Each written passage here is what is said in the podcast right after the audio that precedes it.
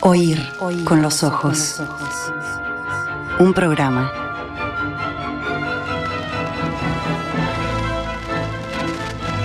Bajo los efectos de la lectura. All right, now, everybody. Quiet, listen to me. We're going to start a show. Now, some of you people have been with me before. You know it's going to be a tough grind. You're going to dance until your feet fall off. You're not able to stand up any longer. But we're going to have a show.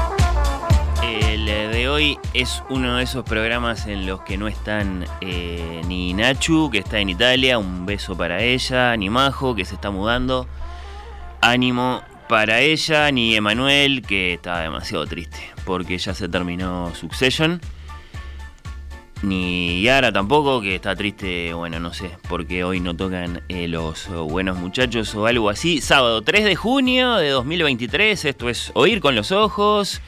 Bienvenidos y lo que les quiero decir con todo eso es que los necesito. Que ojalá estén ahí. Si quieren saludar, contarme en qué andan, estoy muy atento al 091-525252, a los mensajes de Twitter e Instagram. ¿Le tienen fe de todos modos al programa de hoy? ¿Qué dicen? Por mi parte, mucho entusiasmo por las notas que tenemos preparadas para ustedes. ¿De qué hablamos cuando hablamos de leer Aida Vitale? Tengo acá su Resurrecciones y Rescates, último lanzamiento de Estuario, por ejemplo. Tengo también eh, Donde vuela el camaleón. Porque la fama, la personalidad de nuestra primera Premios Cervantes están acaso suficientemente celebradas. No sé si están de acuerdo. ¿Qué tanto conocemos después? La obra de Ida Vitale. La poesía, la prosa, los temas, las preocupaciones, el estilo. Vamos, los libros, ¿no? Armamos una mesa de lectores de Ida Vitale para discutirlo nos visitan los investigadores y docentes Néstor Sanguinetti, María González de León, Andrea Arismendi y Margarita Muñiz.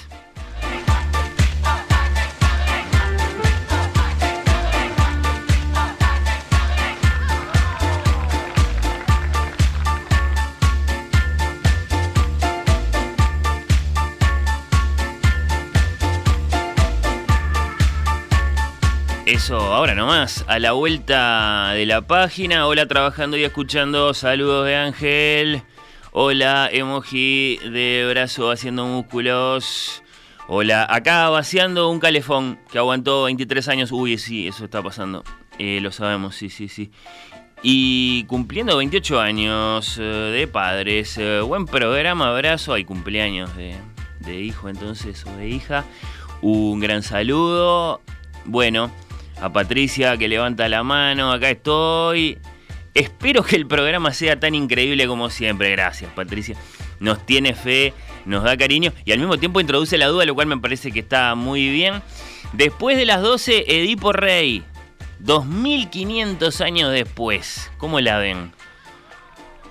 Eh, la Comedia Nacional continúa su año de clásicos, así lo anunció su director Gabriel Calderón, por ejemplo, acá con nosotros a fines del año pasado, bueno, con Tragedia Griega, Edipo Rey. ¿Qué tan fuerte es el dolor por la verdad que hace que nos arranquemos los ojos para no verla?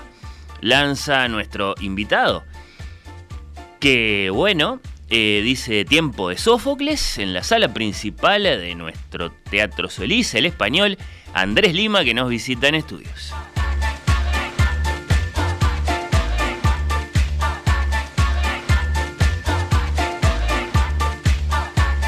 Acá estamos, dale con Tuti, dice Sergio. Lo mismo Nacho, saludos de Adriana, que dice Tati, que sí, que nos tiene toda la fe, lo dice a su manera. Duda no, dice Patricia, lo digo con toda certeza. Bueno, no hacía falta, Patricia. Eh, gracias por estar ahí. Acá la Legión, dice Gabriel. Un saludo muy especial para la oyente Marta. Por otro lado, que me cuenta que quedó embelesada con Irene Vallejo, nuestra invitada en nuestro cuarto programa especial del año la semana que pasó. ¿Cuántos ejemplares se llevan vendidos del infinito en un junco, lo sabes? En torno a un millón, eh, contando todas las traducciones, que son en torno a 40 idiomas. Es, difícil saber exactamente, pero creemos que estamos en torno al, al millón de... Y, es maravilloso y asombroso porque no tenía ingredientes para hacer un libro que llegara hasta aquí. ¿Y ya adelantaste algo de tu próximo libro en alguna parte? Tengo, tengo ideas, tengo proyectos, pero estoy embarcada en estos viajes, en, en, esta promoción de las distintas traducciones que se van sucediendo y es tan apasionante eh, viajar, encontrarme con con la tribu del junco, como yo la llamo cariñosamente, con eh, editores, con escritores, con, con, periodistas, como ahora mismo en esta conversación, que yo quiero aprovechar esta oportunidad única, ¿no? que quién sabe si se volverá a dar alguna vez. Y, y, ya te volcarás de nuevo a la escritura y a la... Sí, estoy también recibiendo mucho de lectores que me cuentan, que me descubren, que me comparten y bueno, yo, yo voy pensando y tomando notas, pero también la literatura necesita luego ese apartado ¿no? de un poco de, la vida pública y trepidante y de esta agenda desenfrenada y, durante una época pues pues ser un poco como, como un ermitaño que se dedica a escribir y luego volver otra vez a, a las firmas, a las presentaciones, a la vida pública, ¿no? Es como un ir y venir de, de la soledad al encuentro y, bueno, pues eso es lo hermoso de, esta profesión, ¿no? que al final siempre eh, hay un destinatario soñado al otro lado y una posibilidad de, de un encuentro y una mano tendida. ¿no? Un millón de ejemplares eh, vendidos para esa historia del libro en el mundo antiguo que es el infinito en un junco. ¿Qué les parece? Bueno, sí, lo confirma el mercado editorial. Sumadas todas las eh, ediciones, las eh, traducciones, más de 40 idiomas. Bueno, es un hecho de relieve. Solo un momento ese, por cierto, el que repasábamos de nuestro Big Bang literario, una conversación con la filóloga novelista zaragozana Irene Vallejo. Si se la perdieron, además de que está ahí para que la busquen, esta noche, 21 horas, la revivimos para los más araganes. De ustedes que la esperan en la radio, quedan invitadísimos. Eh, a mí me da mucha alegría volver a escuchar a Irene Vallejo en nuestro programa.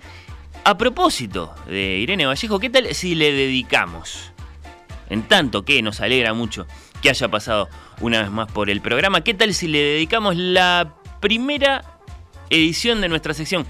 Esa canción ya la escuché del mes que lleva el nombre de Juno, esa gran diosa eh, romana, a Irene Vallejo. Valentina, saludos, reverencias para ti cuando vos dispongas.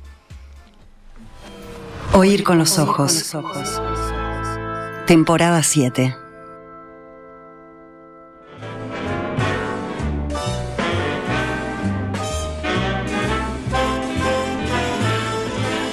It seems to me I've heard that song before. It's from an old familiar score. I know it well, that melody.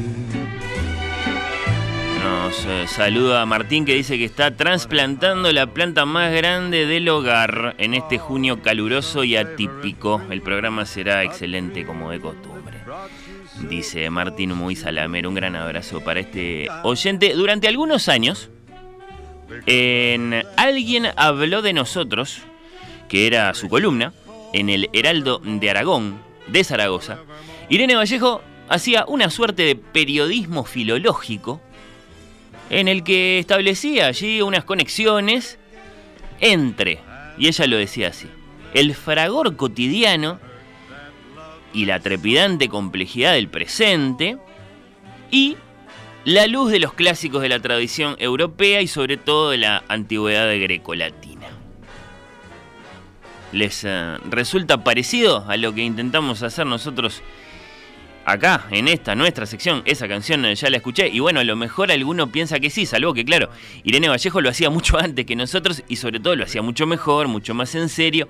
Pueden buscar una selección de estas eh, columnas, ahora reunidas en un bello volumen de editorial Contraseña, del que me consta que quedan ejemplares en librerías de Montevideo. Y si quieren, tal y como lo hicimos en nuestro programa especial, lo que podemos hacer ahora en estos minutos es considerar una muestra.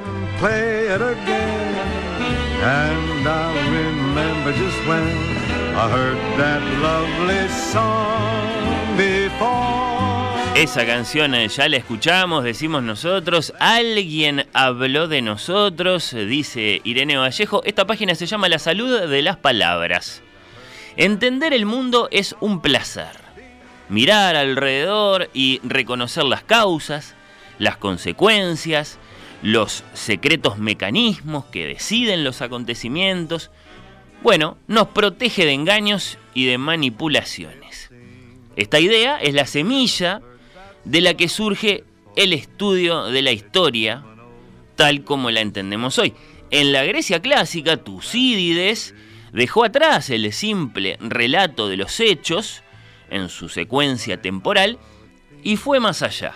Comprendió que la tarea del historiador consiste en reconocer y analizar los resortes del comportamiento humano. Historia significaba en griego indagación.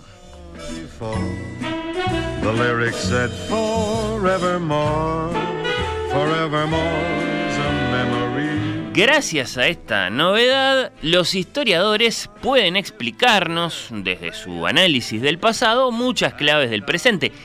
Testigo del desmoronamiento de la democracia en Atenas, Tucídides advirtió el síntoma de una crisis latente en el cambio de significado de ciertas palabras. Pensaba que la política se deteriora si el servilismo dentro de las facciones se empieza a llamar lealtad. Si el bien común es tratado como un botín, si llamamos inteligente al que mejor conspira y cobarde a quien se detiene a reflexionar. Si hablamos de pactos, solo para encubrir fugaces transacciones de intereses, y escribió, al llegar a acuerdos, los juramentos tenían una vigencia momentánea por prestarlos cada bando ante el apuro sin otro fundamento. La salud de una sociedad, concluye Irene Vallejo, se puede diagnosticar, sí, auscultando sus palabras.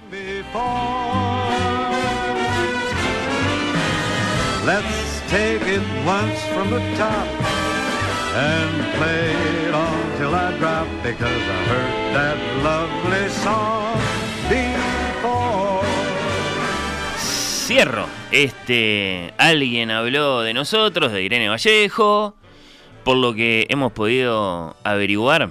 El historiador Tucides dejó afuera de su selección final eh, la que consignaba la filóloga otras tantas palabras de salud complicada, digamos.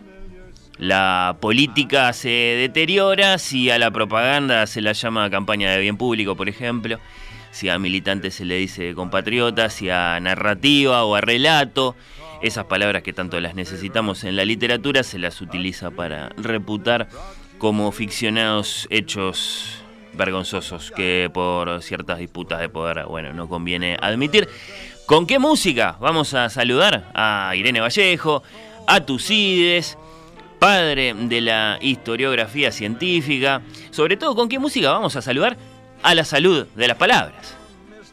Que así se titulaba aquella columna de Irene Vallejo? Pues con la canción de la palabra.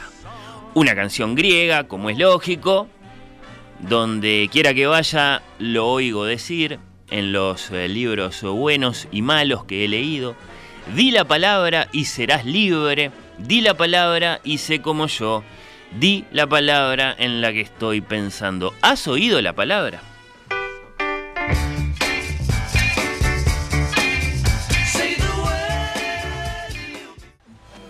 Oír con los ojos. Temporada 7. Oír con los ojos. Un programa bajo los efectos de la lectura.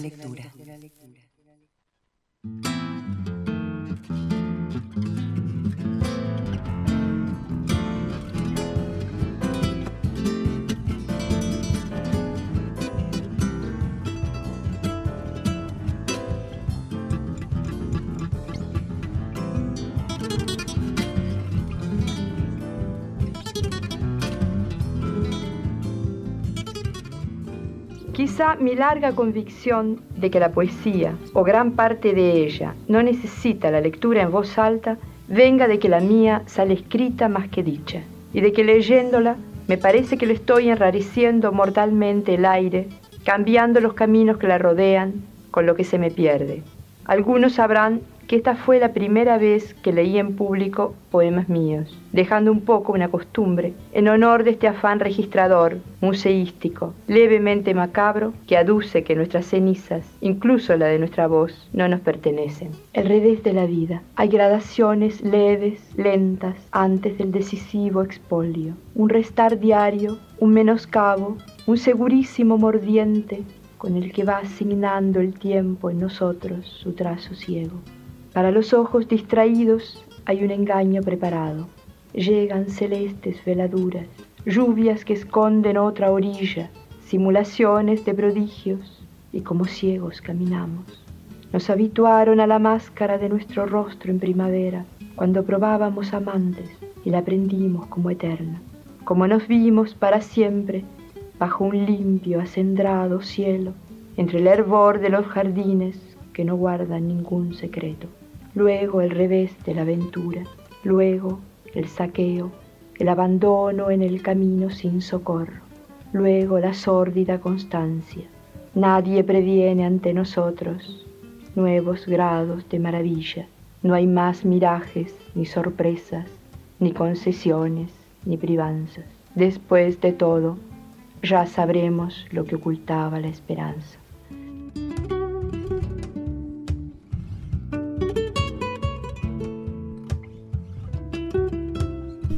¿De qué hablamos cuando hablamos de leer a Ida Vitale? Ahí la escuchábamos.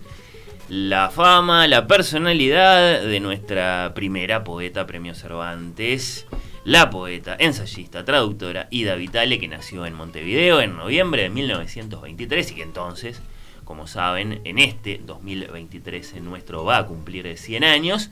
Bueno, están acaso su figura, su carácter, su sentido del humor suficientemente celebrados. ¿Qué tanto conocemos luego? Esa es la pregunta que mueve esta conversación.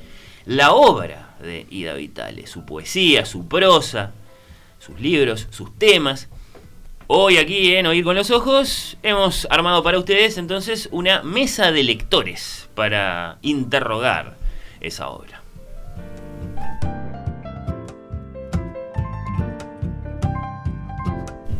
Nos visitan los investigadores y docentes eh, Néstor Sanguinetti, bienvenido. ¿Cómo estás, Fernando? Néstor, una vez más, gracias por estar acá. ¿Andas bien? Todo bien, un placer estar acá, como siempre. Bueno, bueno, encantadísimo. Eh, María del Carmen González eh, de León, lo mismo, bienvenida. Muchas gracias, buenos días. Un gusto conocerte, María del Carmen. Andrea Arismendi, bienvenida tú también. Bueno, muchas gracias. Y Margarita Muñiz. Gracias. Bienvenida. Gracias. Eh, me entero fuera del aire recibiendo a Margarita, que es la mamá de un colega, de un amigo. No. No, está mal, claro, no, no, no. De la pareja de ese amigo. Sí, de Sofía, la mamá de Sofía. Y entonces, eh, no, no, quiero usar yo la palabra, eh, ¿está bien? La podés la usar. suegra, sí. Sí, la podés usar. Nicolás Tavares. Claro. Un gran saludo a los dos, a Sofía y a, y a Nico. Bienvenida, gracias. Margarita, gracias por, por estar acá. Los cuatro editores, en el caso de, de, Néstor y María del Carmen, colaboradores, en los casos de Andrea y de Margarita, para Ida Vitale abrir palabra por palabra el Páramo Estudios sobre su obra, que es un libro que nos presentás como, Néstor. Bueno, como la tercera entrega de una colección que está pensando la APLU, la Asociación de Profesores de Literatura. Ya sacamos un libro similar a este en honor a Cristina Perirossi. Bien otro en honor a Circe Maya, que también fue una coedición con Rebeca Link Editoras, y esta que es la tercera entrega eh, dedicado a Ida Vital. Se organizaron coloquios en la Biblioteca Nacional y luego se recogieron las actas de esos congresos, de esos encuentros en libro que están accesibles en librerías. Eh, esa tradición tenemos la intención de continuarla y en agosto próximo va a haber un coloquio dedicado a Carlos Liscano. Hasta ahora han sido libros eh, dedicados a poetas contemporáneos, nos pasamos ahora a la narrativa, lamentablemente falleció Liscano hace poco, pero bueno, en agosto vamos a estar celebrando su obra en el Teatro Solís. Así que profesores de literatura, la Biblioteca Nacional, Rebeca Linke eh, del mundo editorial, asociados para estos proyectos.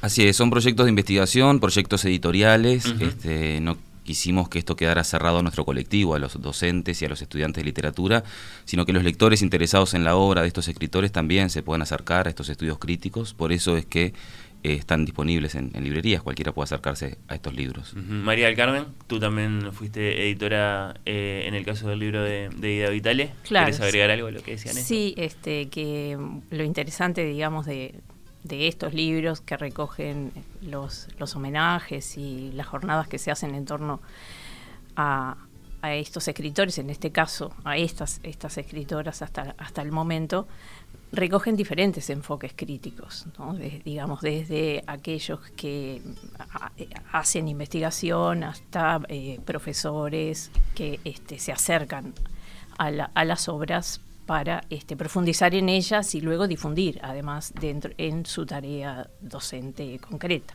Bien. Andrea, ¿te gustó colaborar con el volumen? Bueno, eh, hay algo muy interesante de la estructura de este libro que no quiero que, pase desapercibida, que es que hay varios ejes temáticos y cada uno de ellos está precedido por un por un poema de Ida Vitale que bueno que lo que hace es em, dar un pie inicial a los temas que se van a tratar.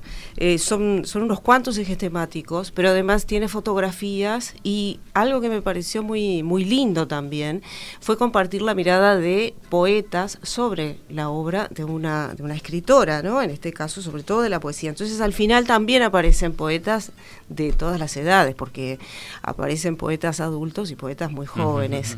Entonces eso me, me, parece algo a rescatar de, de cómo plantea el acercamiento este libro con no solo con la escritora, sino con la gente que se interesa en su obra.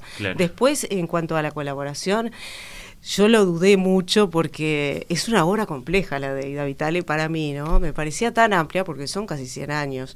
Entonces, ver toda, toda, tener una lectura tan amplia y a la vez tan concreta me parecía difícil, pero bueno, gracias este, a Néstor, que me insistió muchas veces, logré encaminar mi, bueno, mi, mi tema y, este, y lograr escribir un artículo y además, bueno, por supuesto, asistir a ese coloquio en homenaje a Ida. Un libro de investigadores, un eh, libro de docentes, un libro de poetas entonces. Margarita, ¿también te tocó colaborar? Me tocó colaborar, acá somos reclutados siempre.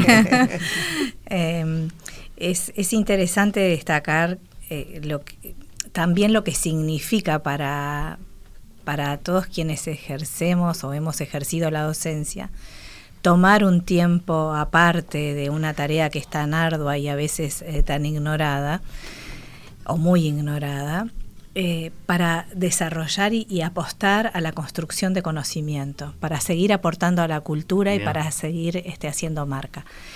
Em, en el caso mío fue un trabajo conjunto con Néstor, eh, en el que también tuvimos la colaboración de mi hija Sofía como fotógrafa y pasamos unas seis horas en 2019 en casa de Ida eh, entrevistándola.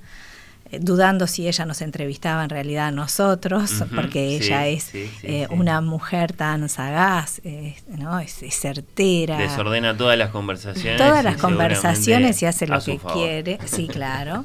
Y bueno, y ahí nos adentramos en ese otro mundo que es el, ese mundo íntimo de, la poeta reinserta en, en Montevideo, ¿no? Vuelta a casa. Sí, sí, sí, ahí con, con, sus libros, por supuesto. Bueno, Ida Vitale nació en Montevideo en 1923, fue parte de la llamada generación del 45, vivió en México, vivió en los Estados Unidos, es poeta, es ensayista, es traductora, decíamos, ejerció la docencia, también la crítica. Le pregunto de forma muy abierta, muy libre, qué hechos de su vida consideran que han sido importantes aún determinantes para su obra, ¿no? Que es lo que, lo que nos ocupa hoy aquí. Y yo les tiraba a manera de, disparadores, de provocadores, ¿no? Bueno, a lo mejor los vínculos con otros escritores, los familiares, los de amistad, los que le dio la, literatura, eh, llámense Rama o Emir Rodríguez Monegal. Eh, después el exilio, por supuesto, puede haber sido un, un, hecho importante eh, después para, para, su obra. Hace poquito nos visitó Eduardo Milán, por ejemplo. la, la, poesía de Eduardo Milán hay que leerla en clave de, bueno, Eduardo Milán yéndose del Uruguay y, no pudiendo volver por un montón de años. Eh, su conocimiento de otras lenguas, tal vez. el, el, el, más voluntario, el más forzado, el más vivencial, el, el que dominó a partir de su trabajo como traductora. ¿Qué dicen? Bueno, cuando le hicimos la entrevista con Margarita, eh, que originalmente es, era un proyecto para la Universidad de Sevilla, María José Brunia coordinó el libro que se llama La escritura como morada y nos invitó a participar y ahí hicimos esta entrevista que es eh, de los pocos trabajos de este libro que no es inédito, ya había sido publicado, pero como fue en España decidimos incorporarlo en este libro. Y tratamos de hacer eh, una cuestión panorámica, retrospectiva, de la larga vida y obra de Ida Vitale y hay muchos núcleos ¿no? en el que nos detuvimos, fueron cinco o seis horas de conversación, como decía Margarita, tuvimos que hacer una selección de eh, lo que está recogido en esta entrevista, y yo destacaría en primer lugar eh, su conexión con otros del 45, ¿no? es imposible no escribirla a la generación del 45, a su primer matrimonio con Ángel Rama, a su amistad con Carlos Maggi, eh, con Silva Vila, es decir, estuvo en contacto con otros escritores que formaron parte de, nuestra historia, de la literatura, eh, y emprendió desde muy joven proyectos con ellos, ¿no? Por ejemplo, la revista Clinamen, el magisterio que recibieron todos ellos de José Bergamín, un exiliado español que fue profesor aquí en la facultad. Es decir, que desde temprana edad ya estuvo inserta en ciertos círculos culturales ¿no? que le permitieron tener cierta visibilidad en la cultura uruguaya. Y mientras escribía lo suyo, leía lo de los demás y, digamos, eh, el, viceversa, vuelta era inevitable. Hay un libro muy lindo de eh, Marine Silva Vila, justamente la esposa de Carlos Maggi, que se llama 45 por 1 y recoge allí distintas anécdotas de ese grupo. Hay que recordar que cuando Ángel Rama e Ida Vitale se casaron, se fueron a vivir con Maggi y Silva Vila, ¿no? una casa allá en Positos. Y bueno, este, se relatan en ese libro que es de Silva Vila en varias anécdotas, por ejemplo, cuando invitaron a cenar a Felisberto Hernández y a Juan Carlos Onetti, cuando Felisberto fue a leer los, famosos ravioles que hicieron. Es decir, seguramente formaba parte de eh, un grupo de amigos que además eran escritores y compartían las mismas inquietudes. Este, creo que ellos no lo sabían, pero estaban siendo los, los grandes, los gigantes de nuestra literatura. Imposible no pensar la literatura de Vital, por lo menos en ese periodo, fuera de ese contexto. Para mí no, fue determinante. Otros escritores también estaban produciendo lo suyo. Y, sí, sí, fue un círculo que sin duda la, formó. Después vinieron otros avatares, vos hablabas del exilio. Y bueno, sí, sí, sí, sí. ¿Qué más, qué más, qué más? A ver. Libre, libre. Eh, digamos, no sé si vamos a, a seguir hablando exactamente sobre, sobre el itinerario vital, digamos, el tema, el tema del exilio, el tema del conocimiento de, de otros mundos, de otras, de otras lenguas, ¿no? Em, en mi caso he profundizado bastante, em, bueno, hasta donde es posible, con la obra de, de Ida Vitale, que eh, he pensado que es como un libro gigante imposible de, terminar de leer, ¿no? Muchas décadas así como así como ella misma concibe el mundo, ¿no? Es decir, como como texto inagotable, como este aparece en una de, las secciones de, del libro. El aspecto vital, digamos, el aspecto de lo que estaba diciendo Néstor, es decir, de qué, de qué se alimentó, digamos, en cuanto a sus contactos en la, vida, los contactos con otros, con otros intelectuales de una generación, bueno, tan importante como fue la generación del 45, ¿no? Digamos, inserta en, en esa generación, luego, luego el exilio, el vínculo con Octavio Paz, eh, el trabajo también de, de, crítica, de traducción y la experiencia del mundo y la experiencia de la lectura, de la lectura de otros. Creo que tú lo, dijiste hace un ratito, decir, eh, escribía mientras leía, es decir, estaba escribiendo, estaba procesando su, su obra mientras eh, está creciendo intelectualmente y alimentándose gracias justamente al conocimiento de otras lenguas Em, Primero por inclinación literaria y después también para trabajar, ¿no? Y luego para trabajar. que, es un, un, tema bastante común a otras, este, a otros miembros de esta generación y sobre todo mujeres, ¿no? Es decir, hablando de Amanda Berenguer, es decir, este, bueno, Circe Maya de, la generación este, eh, posterior. Em, idea, ¿no? Eh, idea, em, Cristina Perirossi, es decir, estamos hablando de de un núcleo importante de escritoras mujeres que han dejado una huella no solo en la creación, sino en la crítica y en, la traducción, o sea, se, han desarrollado, ¿no? Y en el caso concreto mm, de la influencia que estas lecturas, en, Ida Vitale concretamente, cómo ella ha aprovechado, están presentes en, la, en, la, obra misma, es decir, en las huellas que esos textos tienen de esas lecturas, en procedimientos concretos, en, en procedimientos que ella usa como la cita, la referencia constante a otros autores. A mí en un principio cuando empecé a, leerla totalmente, la, obra de Ida Vitale, como yo fui profesora muchos años en el IPA de, literatura española del siglo de oro y al mismo tiempo de literatura uruguaya del siglo XX, veía la, la influencia del siglo de oro. Es decir, cómo había entrado, digamos, como creo que nunca no es un caso único, ¿no? Es, es, es una situación contextual, cultural de, del Uruguay, es decir, por dónde entraba la cultura occidental eh, al principio, bueno, por, por, el gran caudal de la literatura española, de la literatura francesa, este y, bueno, y ahí veía las formas, ¿no? Es decir, la utilización, por ejemplo, de formas clásicas la, y de temas. Leía mucho y asimilaba mucho. Leía mucho y asimilaba. Desde siempre, ¿no? Porque también eh, yo voy escuchando y, evocando a la niña, a la niña que se escapaba del Elvio para eh, eh, ¿Para qué? Para entrar a la Biblioteca Nacional.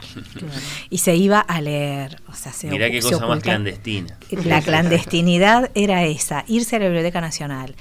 Entonces también se me une en, ese proceso vital la escritora, la que primero fue lectora. O sea, qué indisociable es esto de eh, profundizar en en la diversidad de las lecturas de los autores y luego escribir, ¿no? Como que hay algo ahí abrevando muy tempranamente, ligado también a, su curiosidad, a las cosas que le permitían o no leer, a la otra, a la terza lengua, ¿no? A la, otra lengua que era el italiano, que andaba por ahí en la vuelta. Es una poeta particularmente sobresalientemente erudita, Ida Vitale, sí, sí, sí, con un conocimiento enciclopédico, te diría yo, o, tal vez lo más próximo al conocimiento enciclopédico personificado en, un escritor contemporáneo, creo que sería este, Ida Vitale justamente, que además inicia su, su primera publicación, su primer libro de poesía del año, es del año 49, y ahí ya está la, cita de Lope de Vega, ¿no? Como preámbulo a la luz de esta memoria. Sí, exacto. Esa eh, primera Y es el, gran, eh,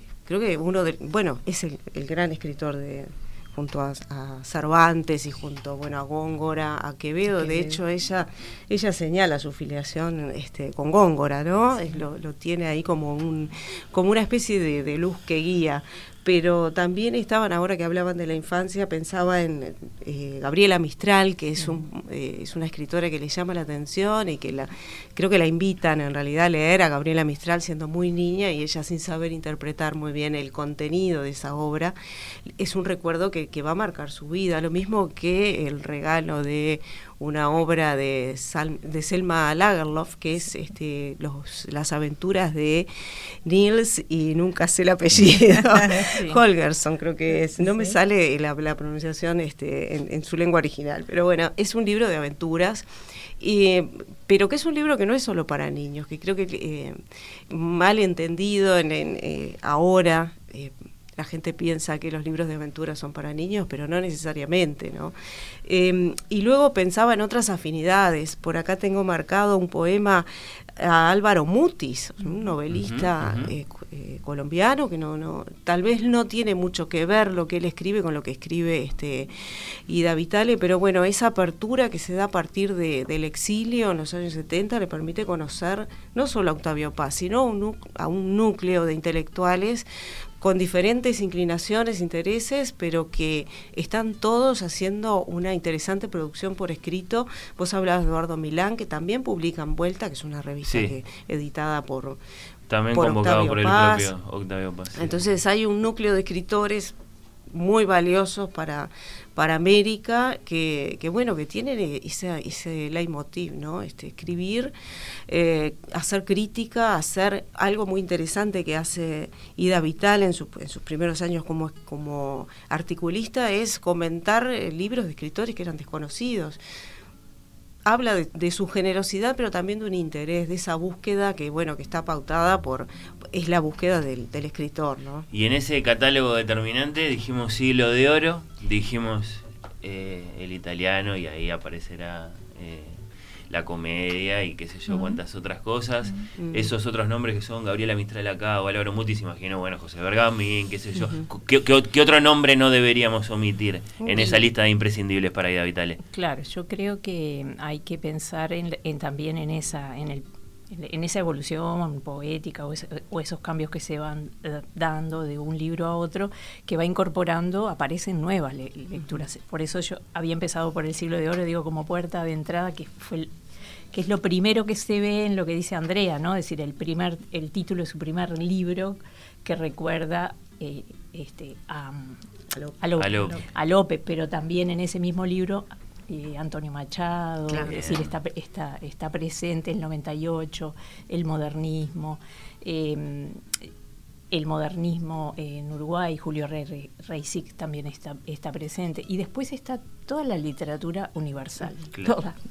Pero e-, ese, eh, aprendizaje de las reglas de la versificación española debe haber sido, Adamantino debe haber sido. Creo que por ahí, por la versificación, sí, este, sí la, la, matriz, la matriz eh, está ahí a pesar de que hay libros más eh, vanguardistas, ¿no? Es decir, hay libros donde ya se conecta más con la vanguardia, con el surrealismo, eh, está presente Apollinaire, Breton, es decir, en, citas eh, concretas, autores, de, bueno, escritores del siglo XX, poetas del siglo XX, de, lenguas más alejadas como como Cavafis, por ejemplo, en griego, como Celan, en, que uh, escribe en alemán, es decir, ahí otros tantos deslumbramientos otros tantos deslumbramientos, o sea que, que me parece que son muy eh, es muy importante tenerlo en cuenta en su, en su mm. proceso. ¿Qué tenés ahí? Y Juan y quería aclarar, Juan, Ramón Jiménez, Juan Ramón Jiménez que es el, gran escritor que, lo conoció personalmente y además lo admira hasta hoy. Eh, creo que cada vez que tiene oportunidad, Ida le habla de, bueno, de lo que dejó eh, para la, no solo para, para la formación intelectual de, de los escritores eh, de, de, comienzo del siglo XX y un poco después, la generación de 45 acá y un poco más adelante, lo, lo que dejó el aprendizaje de Juan Ramón Jiménez. Del que cada tanto conviene recordar que dejó un poco más que Platero y yo. claro, claro, por si alguno. Este año se cumplen los 75 años de la visita de de Juan Ramón Jiménez a, Montevideo. Así que bueno, esperemos que haya algo que conmemore eso. Hay un número de la revista nacional, eh, Polémicas y Afinidades, en donde Alfredo Alzugarat recupera las impresiones que tuvieron en sus diarios personales José Pedro Díaz y David Ariño sobre la visita de Juan Ramón Jiménez. Es un artículo muy, muy interesante. Y debe haber sido un impacto para, para la, porque lo admiraban este, casi que como, eh, como fanáticos, ¿no? No sé, bueno, no quiero exagerar, pero era un gran maestro. Un gran maestro Las famosas fotos del 45 es esa, justamente en la casa de José Pedro Díaz y Amanda Berenguer. Y la promoción que trae, porque también él eh, hace una antología donde elige a Aida Vitale como una de las, de las poetas. Quería leer este un consejo que le dio Juan Ramón Jiménez a, a, Aida Vitale, que dice que hay que, a los poemas una vez escritos hay que guardarlos, hay que esconderlos y después de un tiempo leerlos para que parezcan ajenos. Pero el mensaje que me, pareció este entre desesperanzado y, extraño para un escritor, dice, con poca hay que leerlos con poca fe, poca esperanza y poca caridad. Y creo que ese es el trabajo también que hace ella sobre la palabra, ¿no? Esa búsqueda de la del, eh, de, lo específico, de lo concreto, de que la comunicación no, no se vaya por sentidos que esculpe. es una, es es una escultora de, la palabra, es una exquisita. Me puedo permitir una anécdota. Pero por supuesto.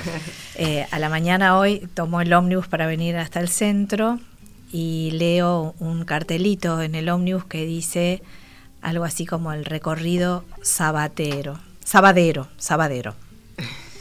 Y yo pensaba en Ida, que era lo que nos tocaba más tarde, en el cuidado de las palabras. Y yo decía... Sabadero. Y, yo pensaba, pero es sabatino, pero es el sábado. ¿Qué es sabadero? Eh, el sabadero es un chorizo del sábado.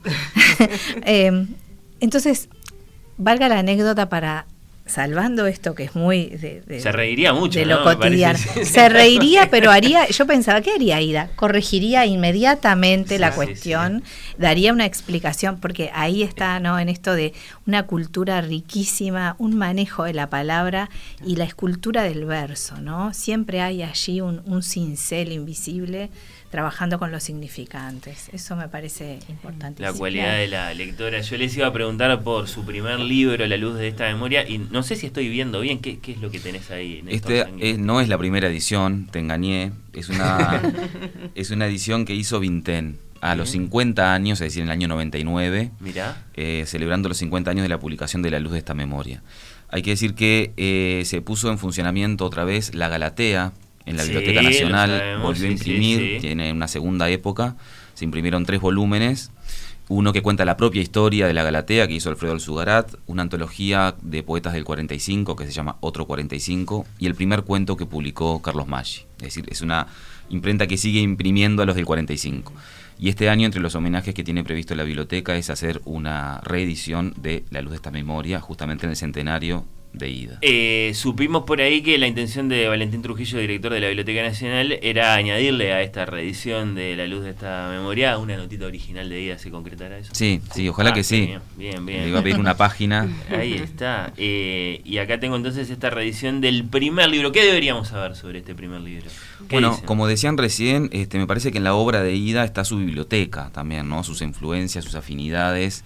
Eh, en ese primer libro en concreto hay dos poemas dedicados a José Bergamín, está en, hay dos epígrafes, uno de Lope de Vega, otro de Machado, entonces bueno, ya se está trazando uno de Leopardi también. De Leopardi. Se está El primer poema tiene un epígrafe de, Leopardi, del infinito de Leopardi. Entonces se están trazando sus lecturas, sus influencias, ¿no? Y es un, libro que ya marca el tono, por lo menos de la primera época. Eh, Mario Benedetti escribe un artículo en el año 61 que se llama La obra de un único poema y dice que los primeros libros de Ida Vitale en realidad son un extenso único poema en donde la poeta va trabajando y reelaborando más o menos las mismas imágenes o con los mismos recursos y habla de una poesía autocontenida, basada en lo formal, muy atenta ¿no? al cuidado del, tratamiento del lenguaje, que es una de las cosas que, caracteriza a Ida. Pero antes de contarte sobre este libro que me preguntabas, quisiera nombrar a Enrique Fierro, cuando hablábamos de mm. los nombres imprescindibles en la biografía de Ida Vitale. Mencionamos este, Ángel Ra, me parece que Enrique Fierro, el compañero de su vida, este, que seguramente Margarita hablará en, en breve sobre, sobre tiempos sin claves, vale la pena también haciendo este recorrido no solamente de su obra, sino también un poco de, su biografía. Y el libro que tengo acá se llama Ida Vitale, Palabras que me cantan.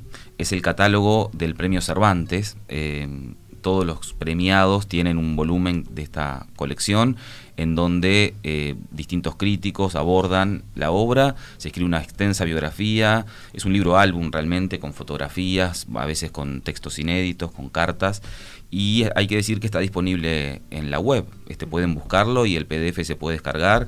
Eh, la muestra que se hizo en el Centro Cultural de España cuando Ida ganó el premio Cervantes estuvo basada en este libro y en la cronología que hizo Pablo Roca, que es uno de los críticos que participa de este libro. Espléndido material. Sí, ¿Cómo te animas a andar con, con ese libro en la calle?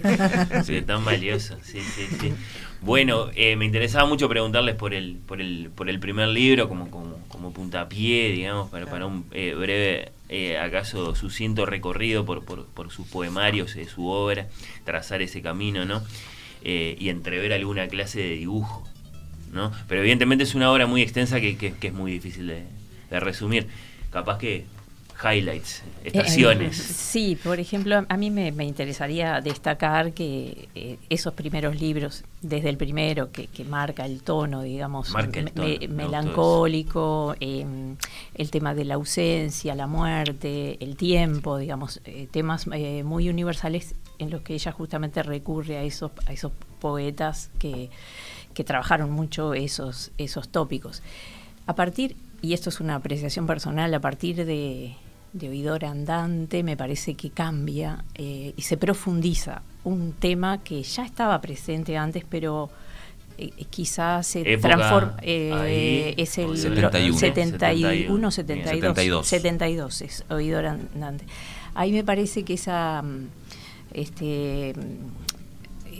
la preocupación es más por la, poesía misma, la metapoesía, es decir, una reflexión sobre el hacer poético, las dificultades, la angustia que conlleva llegar a lo que decía Margarita, esa perfección, ¿no? Es decir, esa, esa, e, eso que, la, que busca eh, con un ideal eh, evidentemente yo pienso que es como un ideal neoplatónico, ¿no? Digamos, de, la belleza eh, absoluta con la conciencia de de que no se puede mm. lograr. Con la conciencia moderna. El límite de las palabras. es decir, por ejemplo, y, y eso está presente mm. en, en, los títulos. Solamente con leer los títulos, este, eh, bueno, oído, oído andante, es decir, estoy pensando en, sueños de la constancia procura del, de lo, imposible, eh, reducción del infinito, es decir, la idea de que hay un infinito al que como humanos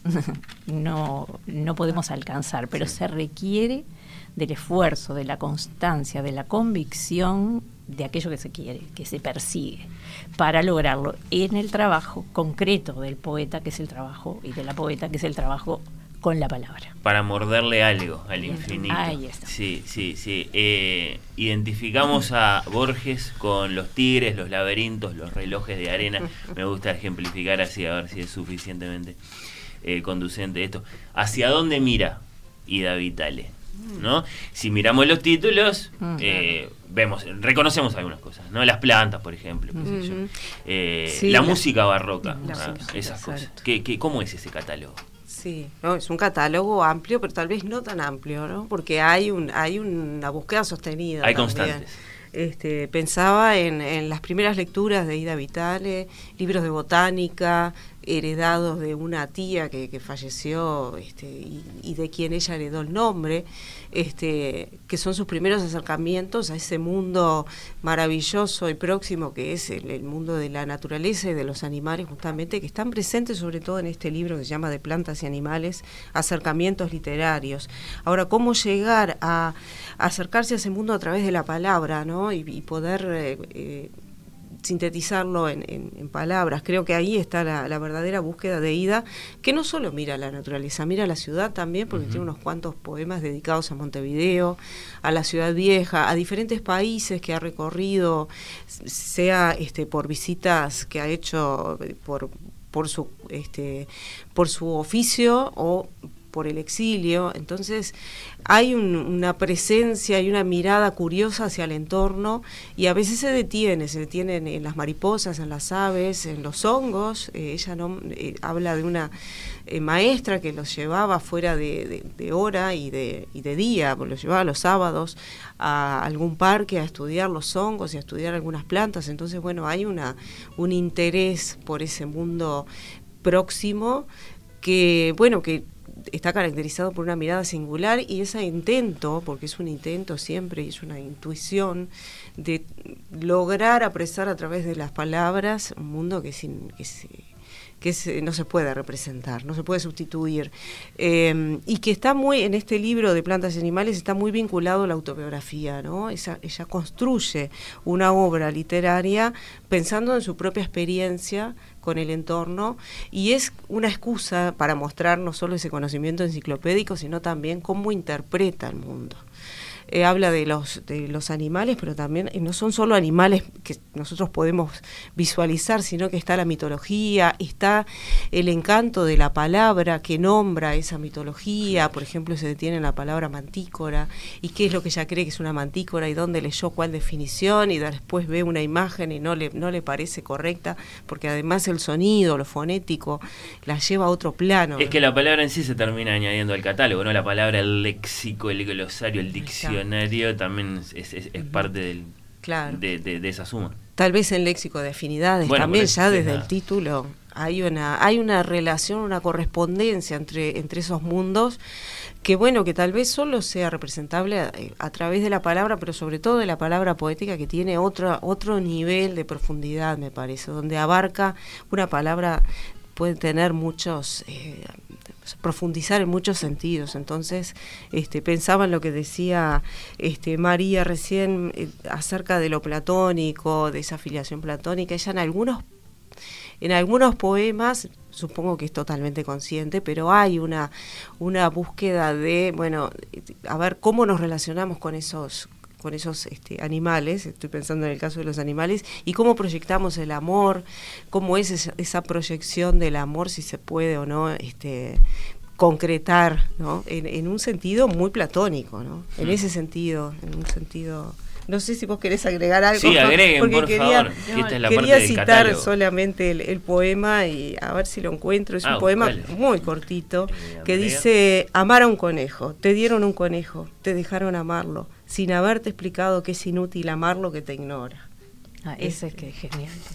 E-, ese, ese es bien el, el, lenguaje poético, ¿no? Eh, todo puede ser en un, en un instante el pretexto para un texto. Y ahí viene la búsqueda, ¿no? Eh, el decir más allá de lo dicho. La emoción poética y después el, el, poema. ¿Qué, ¿Qué, añadirían? ¿no? Bueno, mucha presencia entonces para la naturaleza, para los animales. Yo decía, bueno, evidentemente se termina añadiendo a ese catálogo la, la, propia palabra que después asume, digamos, en forma de, de, libro, pero ¿agregarían algo?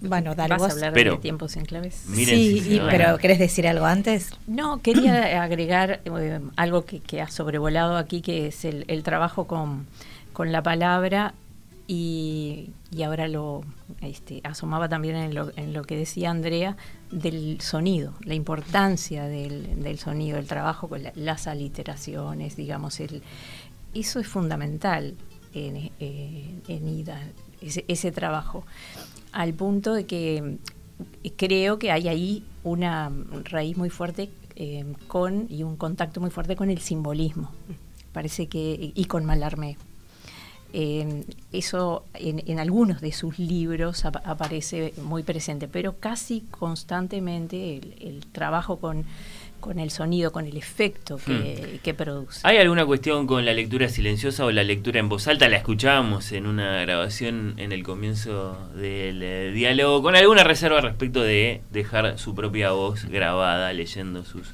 sus poemas, los poemas de Ida son para, para leer en silencio, son para leer en voz alta. ¿Hay, hay, un tema ahí?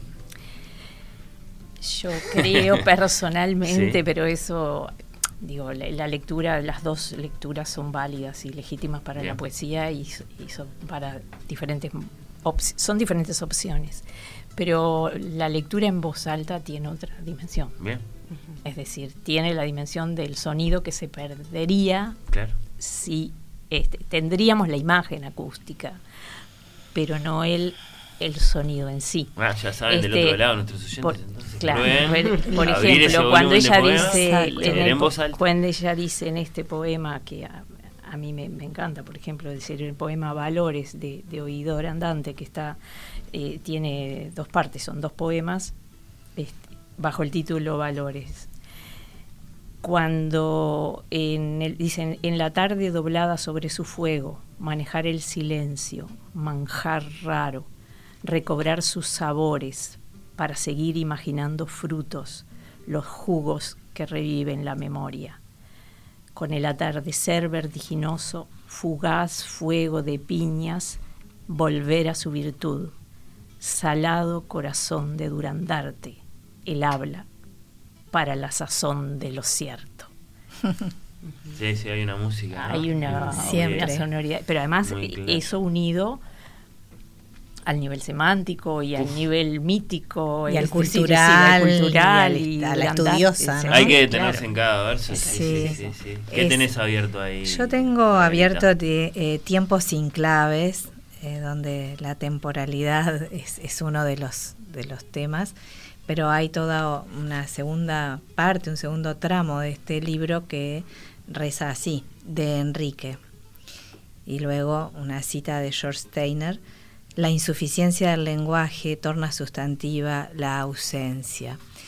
Yo quisiera agregar esto para, para los lectores y las lectoras que nos estén escuchando, que se atrevan eh, a navegar en la obra de Ida Vitale, a, descubrirla o a redescubrirla, a sabiendas de que, de que van a ser invitados en, en su mayor sensibilidad e inteligencia casi que en partes perfectas. Si fuera una receta de cocina, diríamos que en la, porción sería exactamente la misma cantidad para hacer apela, que apela a la obra de Ida a la inteligencia y a la sensibilidad como en partes iguales. Desafiados, nunca subestimados, al contrario, desafiados para, para unos descubrimientos que serán los que cada quien pueda hacer. Y yo acá tengo eh, separado especialmente un poema, este, el poema número 7 de ese segundo tramo de tiempo sin claves, que me voy a permitir leerlo, sí, por favor. Eh, regalarlo, en esa búsqueda de, de, la música, de lo dicho, de lo, de lo que provoca, de lo que va a abrir como posibilidad. Y dice así,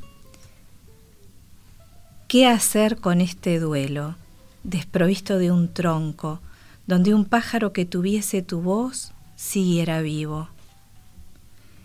¿Qué hacer con las respuestas que me dan tantos ceros?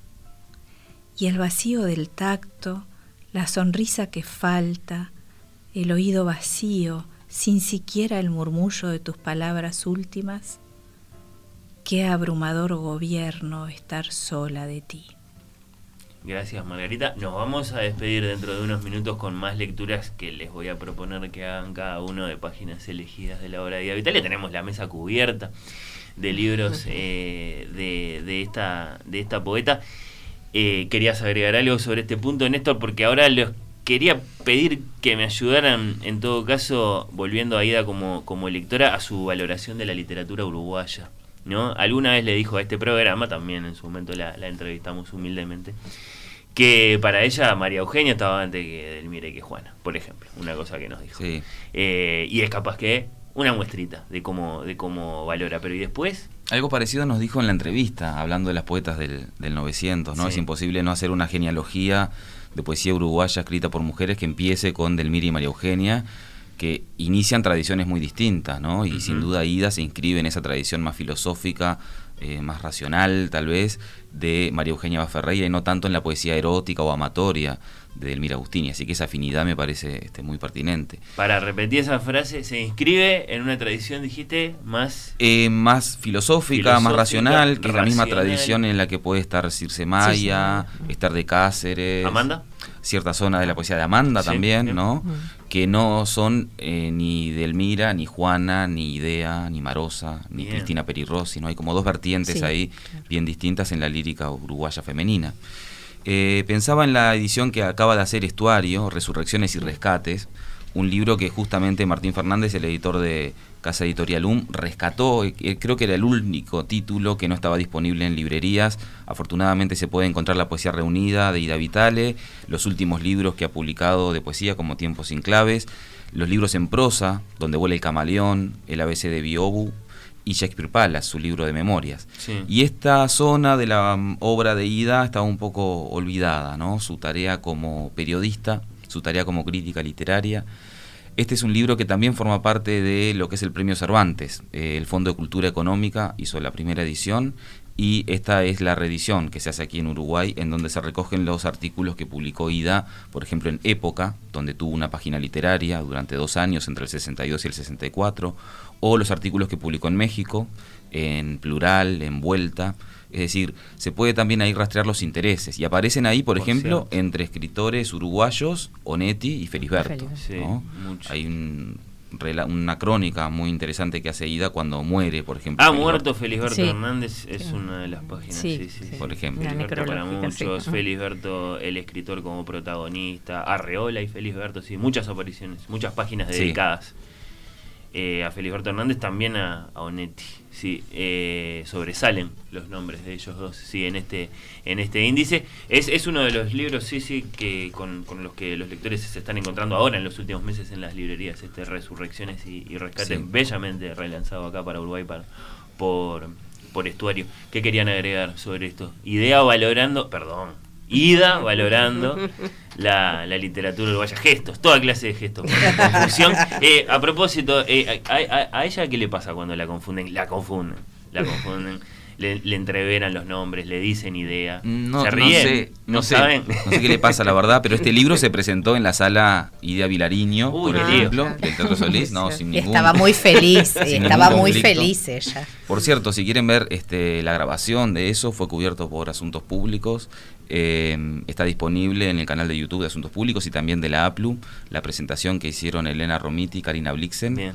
Eh, Álvaro Revelo también estuvo y también estuvo Lucas Milani eh, cantando, dedicándole unas canciones que compuso a partir de la obra de Ida Vitale y por supuesto estuvo Ida diciendo unas palabras también, así que eso está disponible en la web. Lo que pasa también es que hay un asunto ahí, ¿no? Los nombres de nuestras poetas.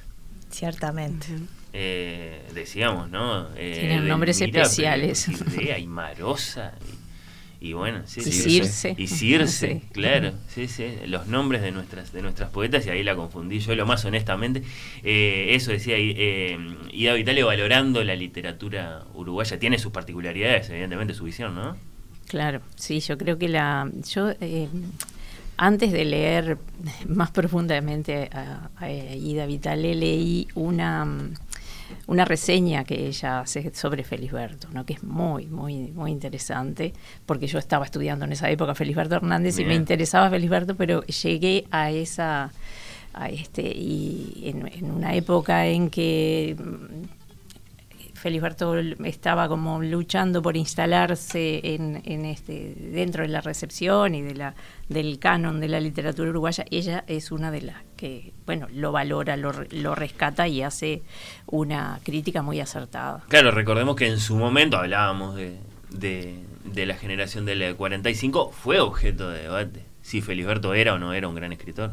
Tenemos un especialista en la mesa que podrá contestar esa pregunta Sí, eso fue un debate, digamos, Felisberto fue el, territorio de batalla, de, posiciones críticas donde se enfrentaron este, corrientes, O, modos de ver la literatura, modos de leer la literatura uruguaya, que generalmente se hace una simplificación diciendo Ángel Rama Rodríguez Monegal, pero es, más complejo que, que todo eso y, poniendo la mirada en esa recepción, se ve que había mucha gente que lo rescataba, entre ellos eh, entre ellos y, eh, ahí hay un, destaque, eh, evidentemente.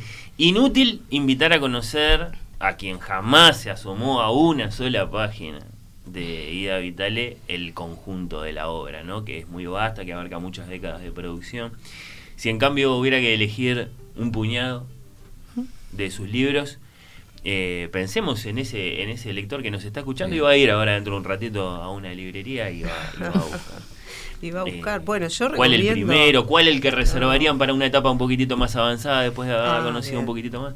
Bueno, yo, yo eh, recomiendo la, narrativa de plantas y animales. Me parece que, que es una linda forma de acercarse no solo al pensamiento más profundo de Ida Vitales, sino también a su autobiografía. Entonces creo que eso es una buena excusa para conocer a la escritora, a veces... Es contra, contracanónico, igual, porque es una poeta y vos estás diciendo, no, empiecen por la, la, la narrativa. Bueno, pero no, no parece excluida la poesía de, de, de, su forma de narrar y además este, aparecen eh, referencias a la literatura que ella lee también. O sea que acá eh, el acercamiento es hacia, hacia, el, este, hacia el ser humano. Después lo que, lo que más me, creo que iría hacia el primer libro, 49, el año 49, y hacia el último que está en esta, en esta colección de tus de Tusquet, que es este los antepenúltimos. Mínimas de agua nieve. esa es la poesía reunida de Eda Vitale, publicada por editorial de Tusquet, se consigue en Montevideo, no sé si ahora mismo, en este instante, capaz que está un poquitito escaso de ejemplares el, el mercado,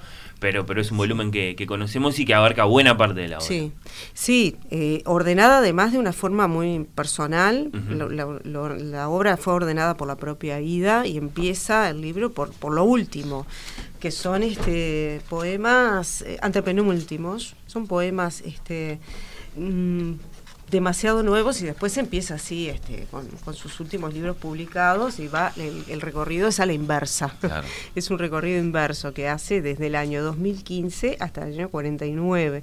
Entonces tiene, por supuesto, al final una nota explicativa de, bueno, los motivos, ¿no?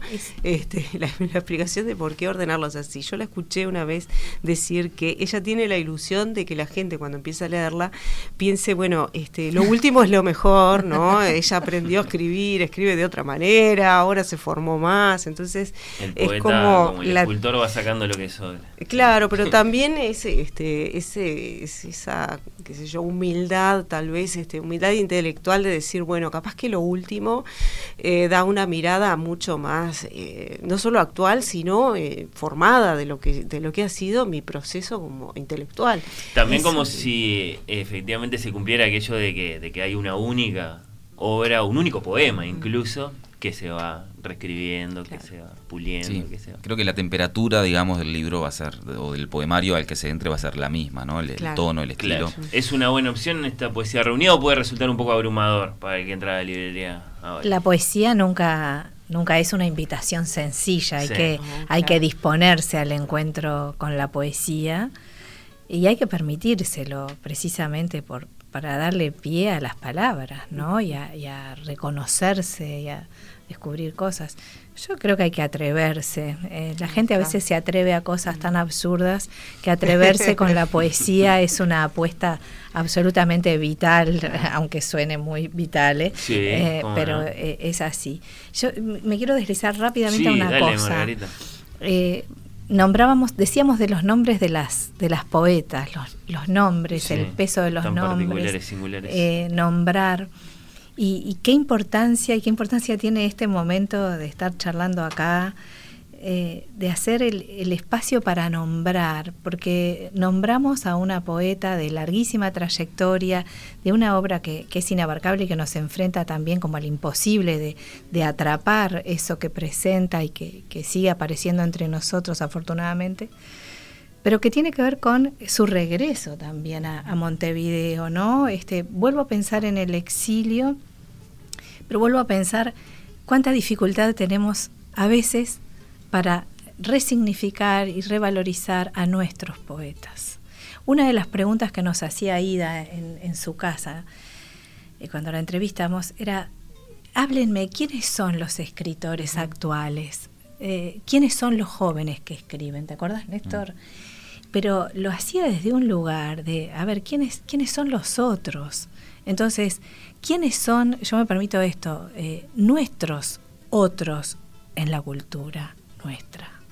Hmm. Dije mucho nuestro, pero se entiende. No, no, lo dijiste de manera muy articulada, creo que todos sí, sí, lo, comprendimos muy bien. Nos vamos a despedir con una ronda de lectura, si les parece bien eh, a todos, creo que es lo que merece eh, Ida Vitale creo que es el, es el cierre eh, más lindo para esta conversación, pero antes les quiero preguntar qué les gustaría que sucediera en este 2023 en el que va a cumplir 100 años la poeta. ¿Qué sería lo justo? ¿Qué sería lo que corresponde? Se han hecho varios homenajes, se han hecho libros. Eh, el cumple es en noviembre. El cumple es el 2 de noviembre y se ha hecho una película eh, que se preestrenó el año pasado. En Málaga, ¿no? Eh, estuvo, estuvo, ahora en el Festival de Málaga. estuvo en Málaga Exacto. y viene para acá. Viene para acá. María Rillaga es la directora de esta película que va a estar en cartel, si no tengo mal entendido, a partir de agosto. Así que bueno, me parece que es una buena forma de, homenajearla. La reedición que va a ser la Biblioteca Nacional de la Luz de esta Memoria me parece que es también otro homenaje simbólico, ¿no? En la Galatea, en esa eh, imprenta que la editó por primera vez y que ahora a sus 100 años vuelve a hacerlo. Y en fin, este... Tiene que estar después ese libro, claro, lo, más extendido que sea posible. creo que, para, ese encuentro con el primer libro, un encuentro simbólico, evidentemente. Y creo que la mejor manera de celebrarla a una escritora siempre es leyéndola. Así es que el gran homenaje me parece que se lo podemos hacer los, los lectores. Y yo recomiendo a quien no conoce la obra de Ida que empiece por Léxico de Afinidades. Que es nuevo la prosa, ¿eh? Un diccionario, ¿sí? Prosa poética, me permitiría decir, en donde eh, ella habla de las palabras que le cantan. El subtítulo del catálogo es justamente Palabras que me cantan, porque ella lo dice en el pórtico de este libro, y voy a leer nada más que el primer párrafo de la entrada que le dedica Montevideo. Me someto hace años por amor a Montevideo a la creación de una ciudad mágica y tormentosa, establecida entre aguas y vientos, que bien podría llamarse con ese mismo nombre inventado, discutido, extraño, Montevideo, es decir, Monte Sexto de este a oeste. ¿Querés seguir vos, eh, bueno, Sigo con otro, con otro tono y con un poema que se titula No llores vanamente tu fortuna, que es un epígrafe tomado, un título tomado de un poema de, de Cavafis. No llores vanamente tu fortuna. Las escaleras turbias suben a la esperanza del amor. Descienden a raudales de soledad, miseria, a esa sombra en la que, viejo, te gustará sentarte, graduándola, entreabrir un postigo, apagar o encender una vela, otra vela para alumbrar la seda de una frente, el cigarrillo consumido a medias. Epílogos, epílogos. No entiendes esas grandes cosas imposibles, perdón, inmóviles, egipcias. Prefieres vivir sobre un burdel, cerca la iglesia, el hospital. También tu voz bajó por escaleras, llegó a la sombra, al cáncer, durante el largo viaje tuyo a Ítaca, a nosotros, al milagro sencillo. El derrotado, el triste, el solo, no importa de qué tribu, que trueca el duelo encanto. Sigo yo, si a nadie le molesta, el primero de los poemas de reducción del infinito, llamada vida.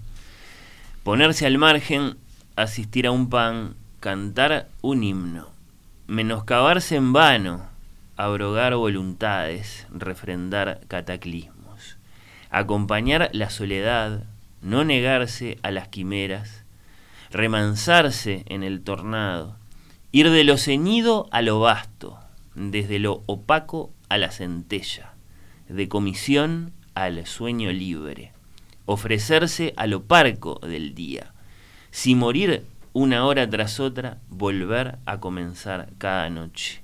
Volar de lo distinto a lo idéntico. Admirar miradores y sótanos. Infligirse, penarse, concernirse. Estar en busca de alma diferida. Preparar un milagro entre la sombra y llamar vida a lo que sabe a muerte. Andrea, bueno, voy a abierto marcado ahí tú también. Es más, voy a traicionar mi propia recomendación y voy a leer de, de Mella y Criba, que es de 2010. Bueno, un poema sobre el lenguaje, sobre tal vez la inutilidad de los signos, veremos. Se llama El lenguaje de Hansel. Perdida en la espesura del lenguaje, dejaste caer guijarros mínimos signos de salvación para que los recogiese el advertido. No era efímero pan, pero incomibles, se los traga la tierra y sigues penetrando en la floresta silenciosa, aunque la veas cerrarse tras tus pasos. Y te tocó cerrar eh, esta ronda de lecturas de Ida Vital Margarita. Eh, yo elegí Correr el riesgo de Tiempos sin claves. Dice así. Entrar a un nuevo día para ver cómo muere. Cubrirme bien los ojos para ver cómo veo. Comenzar una hoja a ver cómo se escribe. Acariciar el hielo para sentirme viva. Leer, releer la palabra y la frase y el rostro. Los rostros, sobre todo, y pesar lo que callan. ¿Intentarlo con pájaros para perder la ruta? ¿De qué hablamos cuando hablamos de leer? Aida Vitale nos han visitado hoy en Oír con los Ojos los investigadores y docentes eh, Néstor eh, Sanguinetti, María del Carmen González de León, Andrea Arismendi, Margarita Muñiz. A los cuatro, muchas gracias. Gracias por la visita y por el tiempo. Gracias a vos y buena lectura para todos. Gracias, muchas gracias. Gracias a ustedes.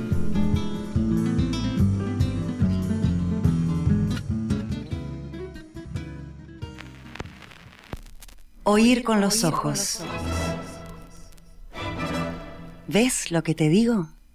Oír con los ojos. Un programa bajo los efectos de la lectura.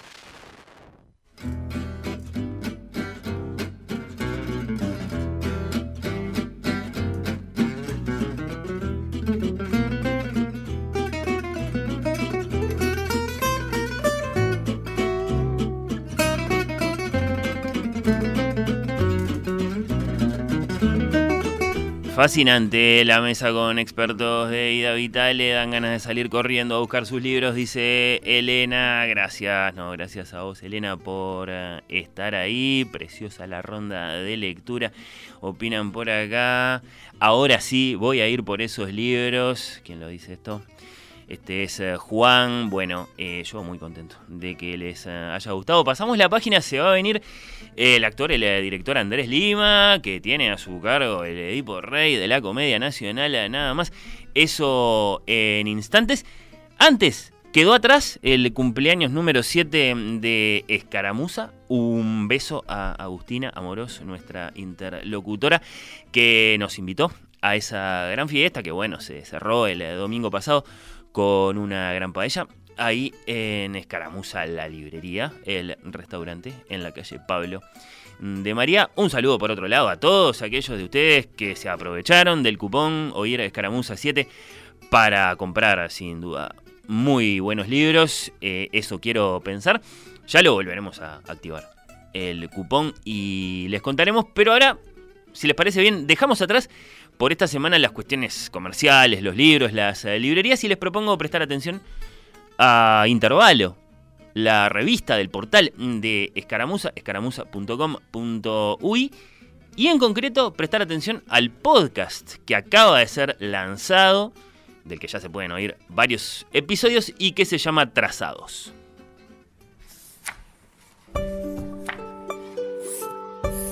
Te voy a proponer reconstruir tu camino hasta acá vamos a hablar de trazados y no de letras precisamente. De camino recorrido, pero no de camino trillado, sino de caminos nuevos. Porque tu vida está llena de inicios. Realmente pertenecemos a una generación de una niñez que jugaba. Y me enfoqué acá en hacer todas las cosas que yo no podía aprender en YouTube. Siempre me gustó estudiar, me gustó aprender. La idea es conversar sobre tu vida educativa, sobre experiencias que resultaron trascendentes, sobre hitos personales, sobre momentos de crisis y también de aquellos donde la percepción se afina y llega al discernimiento. Ceibal fue una experiencia única en mi vida, pero lo importante es dejar una organización pronta para que siga sin vos. Y que el valor es intentarlo, yo creo. Porque también hay gente que no lo intenta. Esa noche larga que fue la cárcel tenía sus días luminosos. Trazados es un podcast de escaramuza próximamente en escaramuza.com.uy.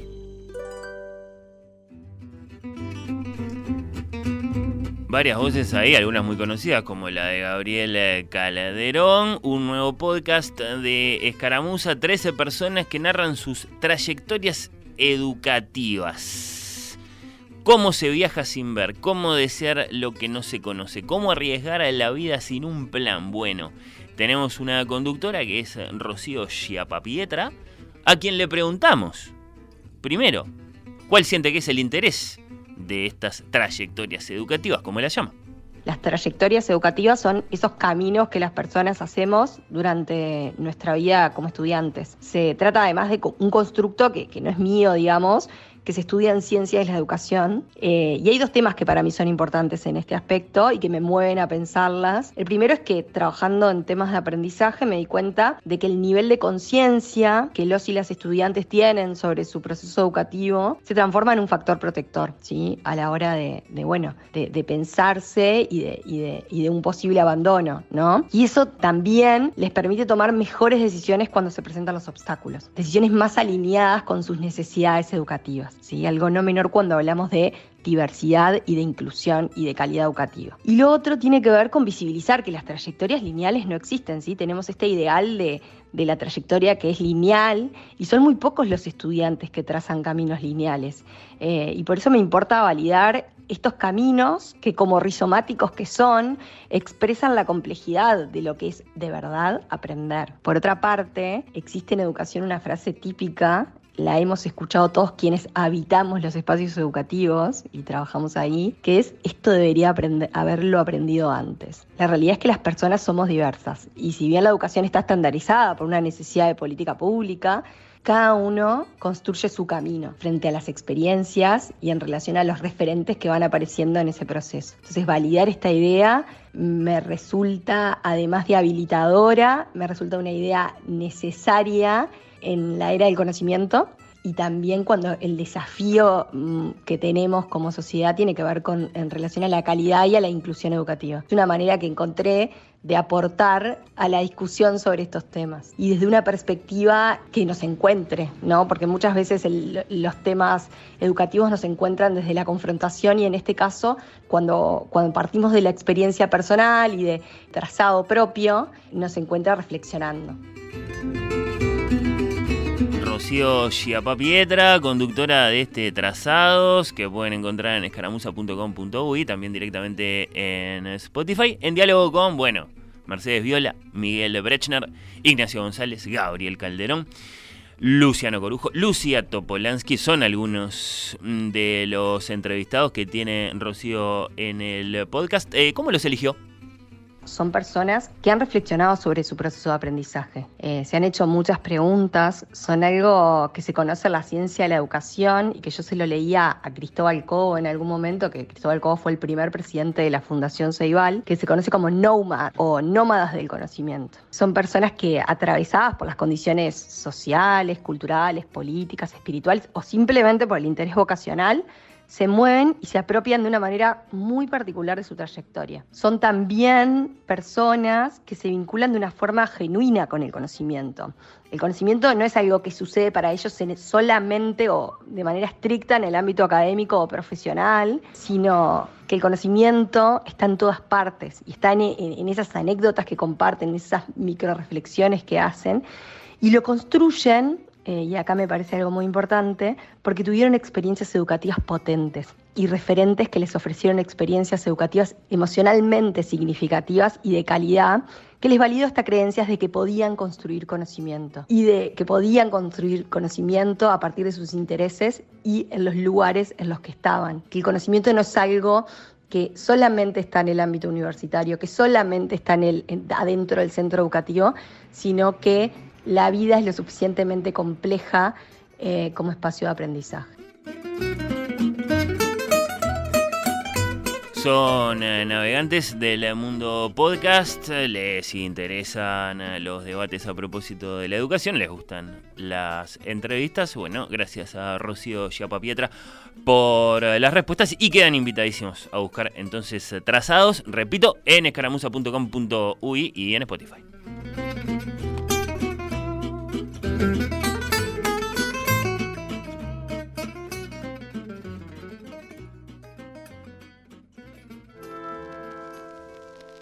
Oír con los ojos. Oír con los ojos. Temporada 7.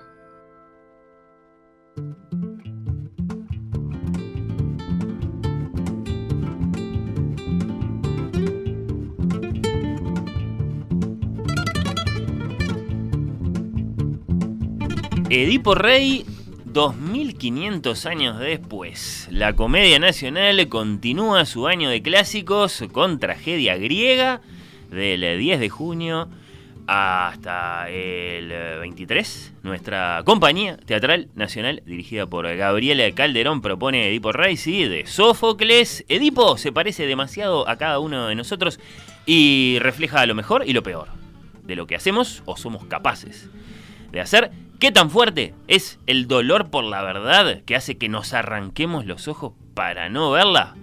Nos desafía Andrés Lima, uno de los más destacados hombres eh, de teatro españoles eh, del momento, director de este Edipo y nuestro invitado hoy aquí en Oír con los Ojos. Bienvenido Andrés, gracias por estar acá. Mm, ¿Qué hay? ¿Qué tal? Bien hallados. ¿Cómo te trata Montevideo? Fenomenal. La verdad es que estoy muy a gusto en esta ciudad tranquila y interesante. ¿Te convocó Gabriel Calderón para este Edipo? Sí, eh, Gabriel me llamó. Eh, yo conocí a Gabriel a través de sus escritos, de sus obras de teatro, que me entusiasmaban. Me lo había dado a conocer hacía años Mariana Perkovich y, y en cuanto que me lo propuso, eh, me apeteció. Me apeteció venir. Le hice la propuesta de Edipo se mostró entusiasmado, lo preguntó en la comedia y todo fue, ha sido bastante sobre ruedas toda la relación de momento. ¿Qué quieres hacer? Te dijo. Y vos le propusiste. Eh, bueno, él me, él me dijo que este año la temporada iba sobre nuevos clásicos, como le llamaban ellos. Querían, después de haber pasado por el teatro contemporáneo, que es más el terreno donde yo también me muevo. Por cierto, sí.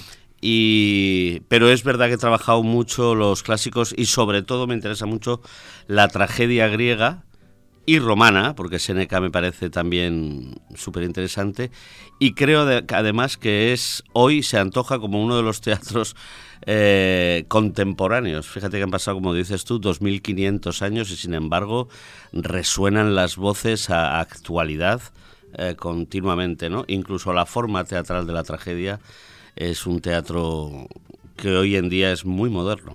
Te voy a preguntar por eso con cierto detenimiento. Recibimos toda clase de noticias acerca de cómo sos capaz de convertir los más diversos textos. Eh, John Milton, eh, Nietzsche, eh, Naomi Klein, en vibrante teatro, lo leía dicho con esa expresión, por ejemplo. Entonces, contanos, por favor, en materia de textos, ¿no? ¿Qué significa para ti la, la, la tragedia griega? Eso, con lo lejana que nos puede parecer a algunos de nosotros.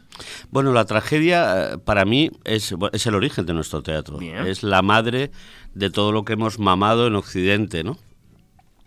Y de alguna manera eh, es un teatro inmortal. Sienta las bases de algo que para mí es muy importante, que es la idea no solamente eh, artística del teatro, sino la propuesta del coro.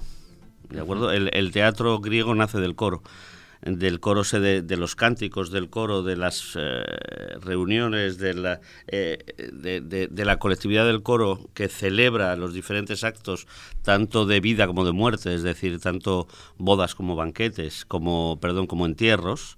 Borracheras, cánticos. De todo, de todo. Era una forma de entusiasta de celebrar la vida y la primera manifestación artística teatral.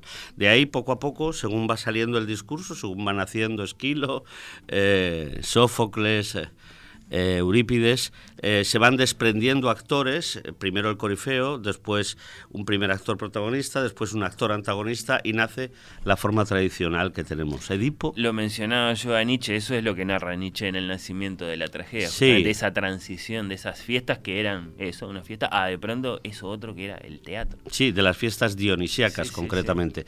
Hay muchas teorías, la teoría de Nietzsche es muy bonita, pero también está Ismael Kadaré eh, premio Nobel en el 14 creo, eh, un poeta albanés extraordinario. Albania pertenecía a la antigua Grecia, en Asia Menor, y, él habla también de que todo nace de un agujero en el suelo, es decir, de celebrar los, los entierros. Y de ahí nacen las hipócritas, que son las primeras plañideras y posiblemente las primeras actrices que actúan el llanto y las primeras trágicas, ¿no?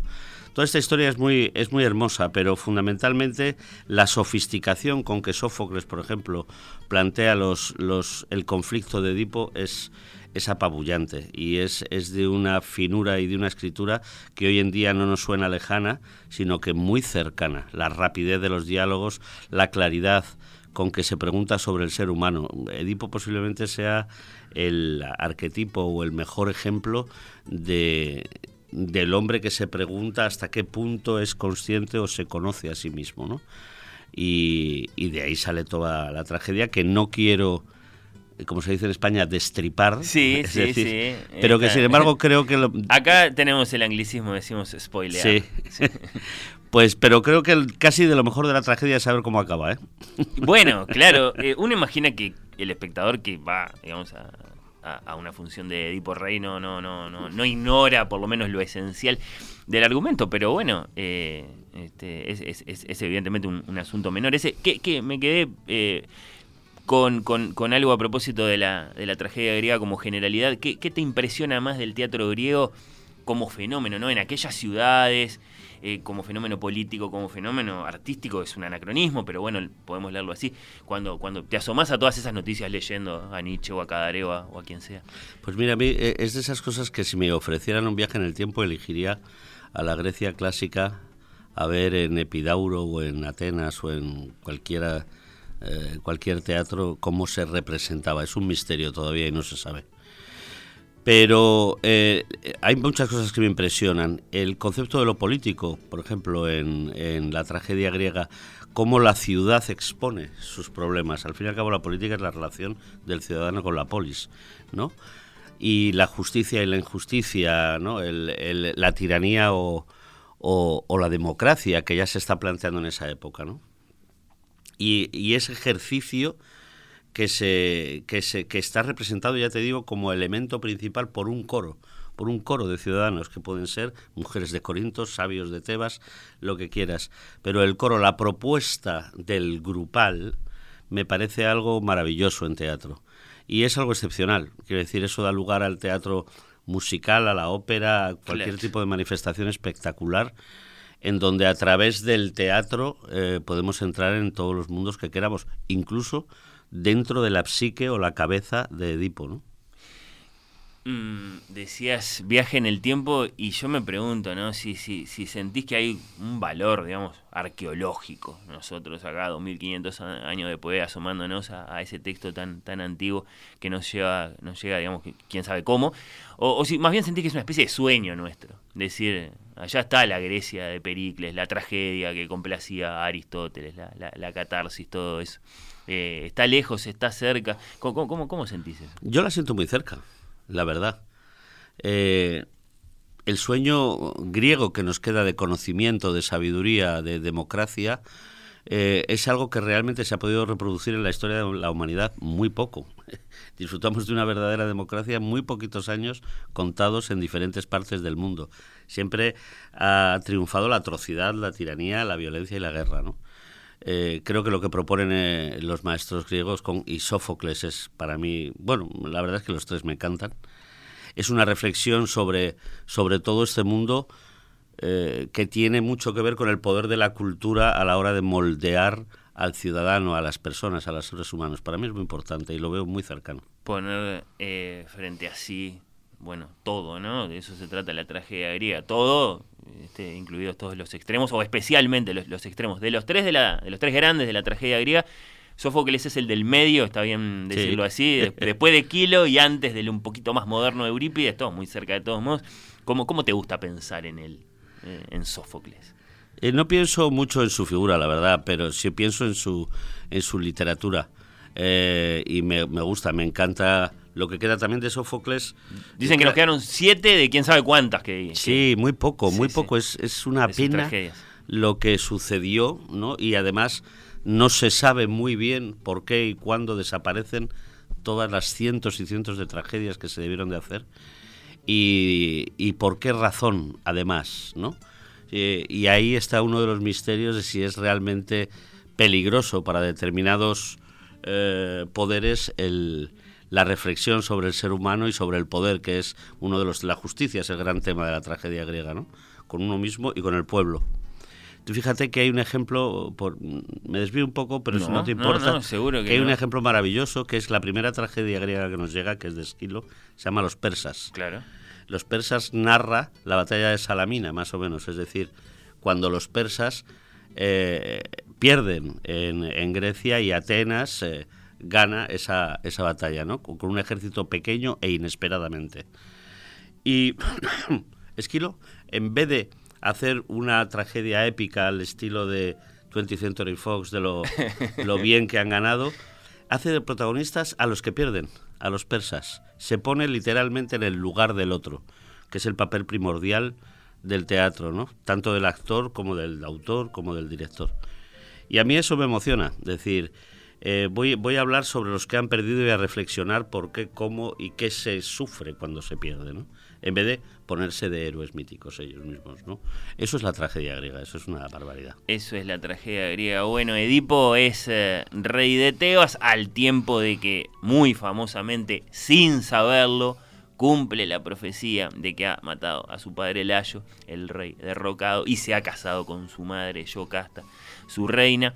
Hay una peste, hay gestiones edípicas. No solamente se ha casado, se ha acostado con ella y ha tenido dos hijas y dos hijos. Bien puesto todo ese, todo ese énfasis, todos esos detalles que también hacen la cuestión de si hay una peste, entonces están las gestiones eh, edípicas, vamos a llamarlas. Eh, hay grandes revelaciones, hay una gran tragedia por supuesto en la que se suman, bueno, sí, parricidio, incesto, eh, el horror de las muertes o, mutilaciones eh, del final. Dicen que salió segunda en el concurso al que fue presentada, eso es muy gracioso.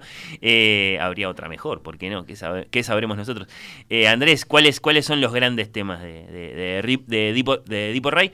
¿Por qué de las bueno tragedias que conservamos de, de Sófocles, acaso junto con Antígona, es la de mayor impacto en la cultura? Sí, eh, yo creo que la cultura moderna sigue teniendo mucho impacto Edipo por, por el, la investigación sobre el ser humano, es decir, hasta qué punto nos desconocemos. ¿no? Eh, más en, en, otros periodos de la historia han tenido más impacto otras. No creo que ni que sean mejor ni peor que Agamenón o que Medea. Pero Edipo es una obra literariamente perfecta como está construida. En ningún caso el autor intenta manipular al espectador, sino que se va poniendo en el lugar de los diferentes interrogatorios que lleva a cabo Edipo y va dosificando la información para que tú sufras con el personaje a la vez y te vayas dando cuenta de quién eres a la vez. Y el potencial de un ser humano que puede ser el asesino de su padre y, y, acostarse con su madre es, es eh, tanto para la moral como como para la relación con la justicia, es decir, eh, es algo tremendo. A mí me llama mucho la atención. Ha aumentado eso por el hecho además de que él está intentando escapar de ese destino. Exacto, trágico. exacto. La paradoja, más se escapa, más se tira de cabeza en él. Exacto. Sin embargo, fíjate, eh, eh, Sófocles nos coloca en una sociedad que cree en los oráculos, o que por lo menos dicen que creen, porque tampoco está tan claro. A diferencia de nosotros que no creemos más en los oráculos, ¿no? Bueno, no te creas, ¿eh? Hay muchísima gente, y sobre todo en la religión que, que, nos lleva amamantando desde hace mucho tiempo la religión católica, en donde se puede encontrar un espejo perfectamente, ¿no? Sí, creemos, eh, bueno, no, no, pongamos ejemplos este, No, pero te voy a decir una cosa, hay algo, hay algo importante en todo esto, en donde Sófocles te coloca delante de los teóricos dioses que, que, rigen todo esto y los oráculos, el oráculo de Delfos, la, la, que son todo metáforas en realidad de la relación de los hombres con su ciudad o con su pueblo. ¿no? Eh, yo siempre que he leído Edipo, y por eso me, decidí también a investigar y a montarla, siempre me ha resultado extraño que, que solamente Edipo no se dé cuenta de que es culpable de lo que es culpable, cuando todo el mundo a su alrededor, tanto Tiresias como Creonte, como Yocasta, eh, como el Corifeo, como el Coro, como la ciudad, se están dando cuenta prácticamente de eso. Y, pienso que es voluntario, que no creo que Edipo sea tonto, porque además Sófocles nos plantea a una persona que ha adivinado el acertijo de la Esfinge, es decir, a un hombre inteligente. eh, sino que eh, presupone algo mucho más cotidiano y habitual en, en, el poderoso, que es la ocultación de la verdad y que es la corrupción. En cualquier ser humano existe de una u otra manera, ¿no? Y cuando tú eres un ser corrupto porque has matado, has asesinado, has malversado, has comprado votos, has lo que sea, el político normalmente tiende, o el poderoso, no voy a decir el político, a huir de esa acusación cuando se le hace pública, ¿no?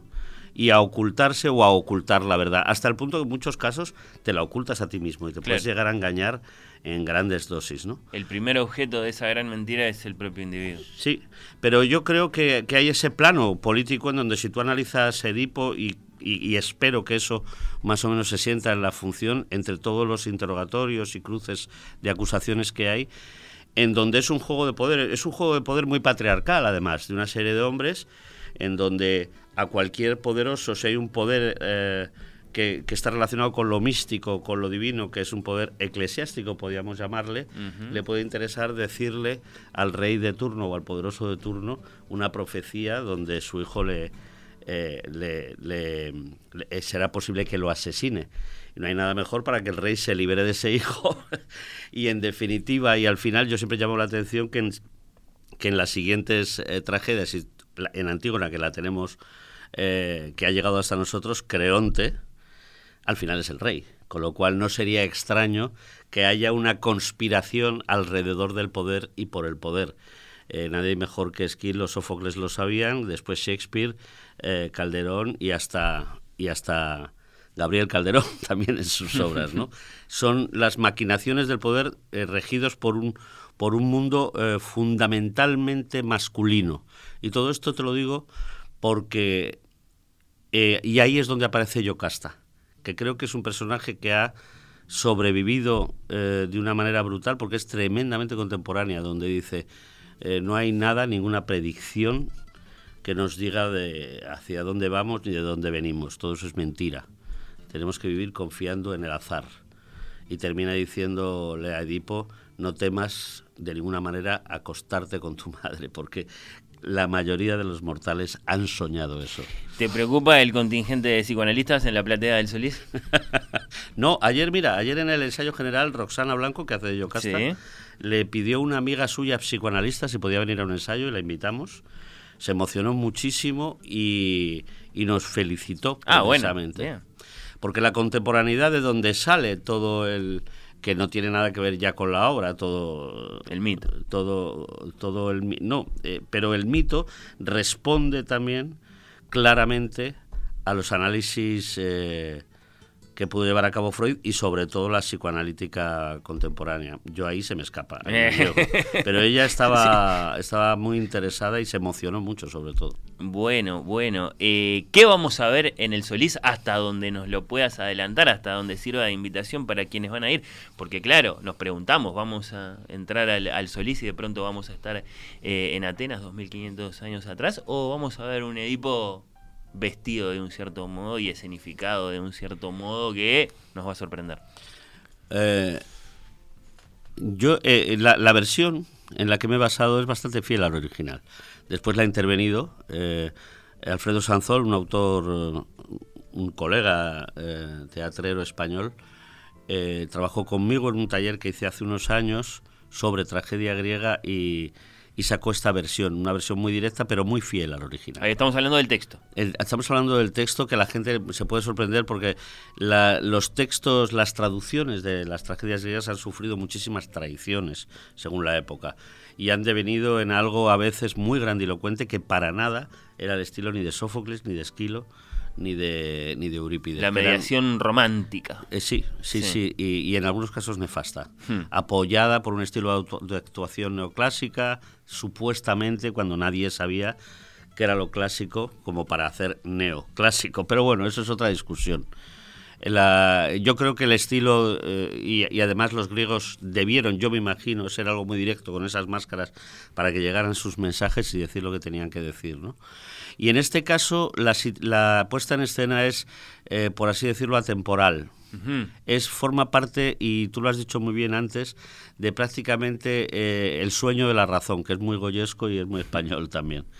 Y hay algo en donde yo le he dado mucha libertad a Gustavo Pezcot en la escenografía, a Joana en, eh, en, el vestuario, eh, a Santiago Marrero, que está haciendo una banda sonora impresionante, eh, a Martín Blanchet en las luces o a Miguel Grompón en el vídeo, porque utilizamos eso, en donde el conjunto de la conversación sobre lo esencial que sucede en Edipo es lo que ha dado lugar a esta especie de estética. Yo, eh, para mí es muy griega, pero muy todo lo griego que puedo ser yo en esencia, no, no, no en folclore. No sé si me explico con esto, el espectador tiene que ir a verlo. Hay, hay, hay algo que a mí me interesaba mucho, que es que a Edipo se le siguiera en primer plano con una cámara, como cualquier reportero al uso que está en un conflicto fuera de, eh, de su país. Y hay algo que me interesa que es intentar seguir la mirada cercana. Los ojos, evidentemente, de Edipo son protagonistas.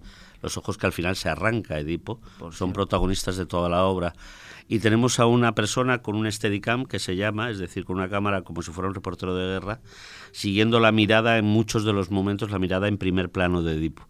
Yo quería que el espectador, eh, vamos a ver si lo conseguimos, entrara un poco en, ese proceso de enloquecimiento que es descubrirse a uno mismo. Así que vemos a el actor Fernando Banet, en este caso que es eh, Edipo, sobre el escenario del Solís, y a su vez vemos una proyección, me estoy figurando. Sí, en el, en el eh, screen del, del fondo, que forma parte estética de la escenografía, hmm. en donde en ocasiones intentamos saber qué hay detrás de esa mirada, ¿no? Es lo que nos aporta el cine, ese primer plano que en teatro no tenemos. A ¿Y qué le decís al actor entonces? Porque le estás, eh, vamos a decirlo así, complicando el desafío. Él va a estar sobre el escenario, pero además lo van a estar viviendo de un modo que no es tal vez lo propio del teatro, muy de cerca, muy encima.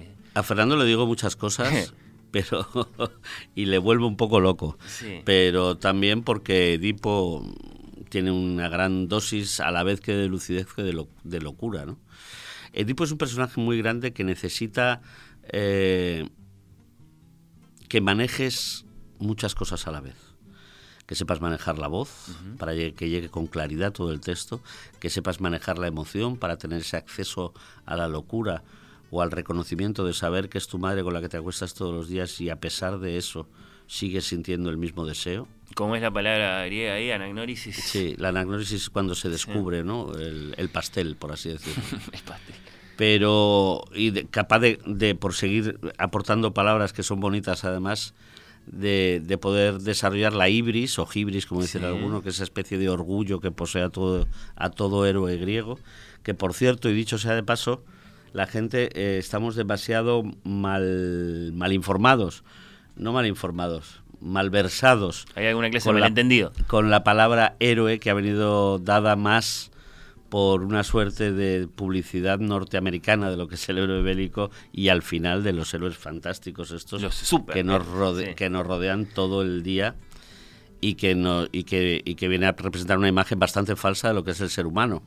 Eh, porque los héroes trágicos griegos se caracterizan precisamente por el haber hecho algo, un, un hecho memorable, pero normalmente nefasto. Medea mata a sus dos hijos, Edipo eh, se arranca los ojos, el propio Aquiles eh, es, es vulnerable, es decir, el hecho de los logros se, balancea mucho con, con, todo lo que nos falta, ¿no? con todo lo que nos, nos marca como seres fallidos. Ah, y con las caídas, claro. ¿no? Sí, y, de ahí que sea bonito mirarnos a nosotros mismos, ver nuestra parte más oscura, nuestra parte más frágil, y de ahí el intentar comprender al ser humano. En ese sentido, la tragedia griega, claro, sí, sí, eh, digamos, de pronto resplandece ante nosotros ¿eh? en cuanto a mostrarnos lo peor. o lo más extremo, ¿no? Y por eso sí, el, el, parricidio y el incesto y, mm. otras tantas cosas que vemos en otras tragedias, llámense canibalismo mm. o, bueno, yo qué sé, tantas otras formas de, del horror muy humanas de todos modos y, que, por eso estos, estos, estos señores se las imaginaban tan bien. Eh, y, las ponían, y las ponían en escena. Edipo Rey, en versión de Alfredo Sansol y Andrés Lima, nuestro invitado, del 10 de junio al 23 de julio en la sala principal de nuestro Teatro Solís, jueves, viernes, sábados, 21 horas, domingos, 19 horas. Fernando Banet es eh, Edipo, entonces eh, está preparado. Más allá de eso que le estás poniendo la cámara encima como si fuera más bien un actor de cine. Eso, eso para un actor además es, un juguete. ¿eh? Es un juguete. O sea, si encima estás haciendo teatro y a la vez tienes la oportunidad de dar un primer plano, cualquier buen actor te dirá que sí, que lo compra. Pero bueno, él es un extraordinario actor, capaz de hacer dos y tres edipos a la vez, o sea, es muy bueno. Bueno, Lucía Sommer es la sacerdotisa, Rosana Blanco, la mencionábamos, es eh, Yocasta. Ahí también eh, la, volvés un poco loca a Rosana Blanco. A todos los vuelvo un poco locos, pero en realidad ya te digo que, que el trabajo es sobre todo de equipo. A mí yo quiero resaltar el trabajo coral que están haciendo, que es la propuesta más importante dentro de nuestro montaje y, coralmente son un equipo extraordinario realmente. ¿Calderón está asistiendo a los ensayos? Sí, el otro día vino, estuvo y salió muy contento. Sí, eh, me emocionó. Bueno, bueno. Andrés Lima, actor, director español, a cargo de este Edipo Rey del Solís. Capaz que antes de despedirte, dos preguntas, digamos, en las que te saco del Solís y de Edipo y de la tragedia griega. Eh, como actor has hecho de Falstaff. Me fascina eso. No, pero no he hecho de Falstaff. No. no, la he dirigido. Ah, no, no, Lo que pasa no has hecho el personaje. No. Has montado. Bueno, me lo ofrecieron. En el Teatro Nacional de Madrid me ofrecieron hacer el personaje, pero yo quería dirigirlo, hacer la versión, hacerlo todo y dije, ah. vamos a dejar que otro actor haga el personaje, pero hay mucho de mí en esa, en esa versión. Y sí que estaba en escena, eso sí, dirigía en escena. Dirigías en escena. Eh, es uno de los grandes personajes de Shakespeare, ¿no? Sin duda alguna, para mí el mejor. El mejor. Sin duda alguna. ¿Por qué? Porque Falstaff eh, es un personaje gordo, enorme, eh, que se cuestiona el mundo. Y a pesar de ser un personaje cómico, es básicamente vive una tragedia. Está fuera de lugar siempre, es rechazado por sus amigos, es rechazado por su físico, es eh, rechazado por, la corte, por, borracho. Y, y, es un personaje, sin embargo, de una lucidez filosófica y de una propuesta de, vivir la vida eh, sin... sin él, es, eh, es un lord de Windsor, él podría haber vivido fenomenal y, sin embargo, está todo el día en tabernas. Digamos, ¿Tomaste distintos textos? O sea, las alegres comadres y las partes Cogí todas las partes donde sale Falstaff. Desde Las Alegres, que también ya la había montado en París hace años, es decir, estaba bastante familiarizado con el personaje, ¿no? El Enrique IV, las dos partes, el Enrique V también, un poquito, y entonces abarca, y se llamaba de hecho Falstaff. Que como la ópera de Verdi. Como la ópera de Verdi, exactamente. Y como la versión que hizo Orson Welles de Falstaff, que era de alguna manera mi referente. ¿No? Ah. Por eso me parece el mejor. Shakespeare es maravilloso. Ricardo III es un hijo de perra que nada más llegar se hace amigo tuyo en, la obra. Pero para mí Falstaff es el mejor. Le vamos a pedir a Gabriel Calderón que te vuelva a convocar en otra temporada para que traigas eso eh, acá a Uruguay. Y lo otro que te quería preguntar, ¿trabajaste con Milos Forman? ¿Está bien eso? Sí, con ese gran cineasta. Fue maravilloso, la verdad. Sí, me llamaron un día, me dijeron, ¿tienes una prueba en inglés? Digo, bueno. Los fantasmas de Goya. Los fantasmas de Goya. Es para mí los forman. Digo, ¿cómo? Total, que me presenté en un hotel y me abre la puerta Jean-Claude Carrier, nada menos. ¿El guionista? el guionista de Buñuel, de Milos Forman, de Peter Brook en el Majabarata. O sea, para mí, un referente maravilloso. Digo, vaya, Jean-Claude Carrier. Y, y, estaba Milos Forman ahí y compartí la lectura con ellos. Él, él me daba la réplica y hablaba un inglés muy primario como yo. Me decía, very good, André. y me reí con él mucho ese día y mucho los dos días de rodaje. Un cineasta que sabe de teatro, bueno, Amadeus, que capaz que la, la, obra que más le conocemos, es una película muy teatral que viene del, teatro y bueno, a ti te tocó... Eh, sí, es de esas cosas que te tocan los dioses un día para poder poder asistir a un rodaje suyo. Eh, que el, el, nido del cuco, ¿qué podemos decir de eso? Bueno. Este, este soy yo, creo. Y, me, llama Edipo. sí, o Gabriel Calderón, que no le gustó algo que dijiste. No creo, no creo, no creo. Andrés Lima, en serio, eh, actor, director a cargo de este Edipo de la Comedia Nacional en el Teatro Solís. Muchas gracias por esta visita, por estos minutos. Muchas gracias a vosotros y estoy muy muy contento de estar aquí eh, haciendo este Edipo, una gran oportunidad para mí. te vemos desde la platea.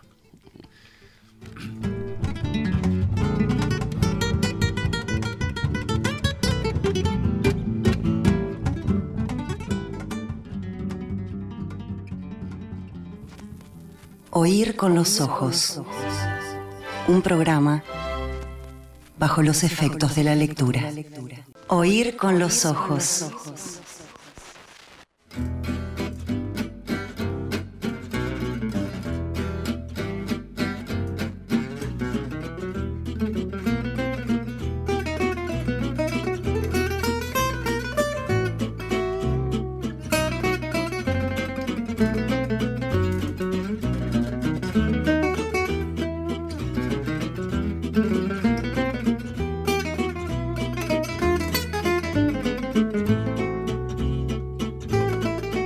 ¿De qué hablamos cuando hablamos de leer? A Ida Vitale, buenísima la mesa, dice María José. Impresionante ese poema sobre la pérdida y de acuerdo en que la poesía leída en voz alta es eh, mejor. Hace unos cuantos años, dice Elena por otro lado, leí el ABC de Biobú. Me asustó un poco, encontré la lectura difícil, llena de palabras desconocidas. Luego logré adentrarme y entender algunas cosas y se sintió como tocar el cielo. Bueno, claro, creo que un poco de eso se trataba, de ayudar en esas aproximaciones, de aportar elementos, de, bueno, dar un empujoncito. ¿No? También de eso se trata.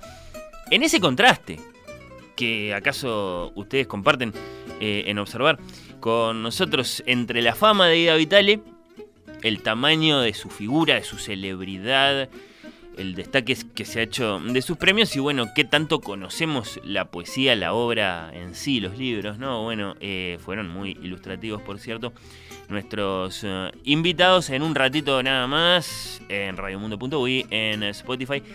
Queda disponible para escuchar en cualquier momento esa mesa de lectores de Ida Vitale pasó también por este Oír con los Ojos inaugural del mes de junio. El actor, el director teatral Andrés Lima, a cargo del Edipo Rey de la Comedia Nacional. Tratamos de anticipar cómo van a ser esas uh, funciones que, bueno, eh, podemos empezar a ver en este mes julio, de junio y hasta bien entrado el mes de julio en la sala principal del Teatro Solís. Me quedan unos cuantos mensajes eh, sin leer. Bueno, eh, los agradezco mucho de todos modos. Eh la compañía, los aportes, me acompañaron, en serio. Y sobre todo, bueno, eh, tiraron cosas todas muy interesantes. Hoy no me pierdo a Irene Vallejo, gracias por repetirlo. Hermoso libro El infinito en un junco, también lo he comprado para regalarlo. Por supuesto que el programa de hoy, bueno, y ahí se despacha con una serie de elogios que no nos merecemos. Y subraya, o mejor dicho, pone en negrita, porque Margarita es así, una de nuestras más atildadas oyentes. Eh, que le gusta mucho nuestra sección, esa canción eh, ya la escuché, que por supuesto también como cada sábado va a quedar disponible para escuchar en cualquier momento en el sitio web de la radio y en Spotify. Gracias Valentina, nos vamos, pasamos la página y viene partido clásico, después eh, Felipe Reyes y su Galgo Mundo. Oír con los ojos se reencuentra con ustedes primero esta noche, lo destaco, a las 9 porque vamos a revivir el especial del eh, mes de mayo, Big Bang Literario, con Irene Vallejo como invitada, y después el sábado que viene a las 11, después de la semana en perspectiva.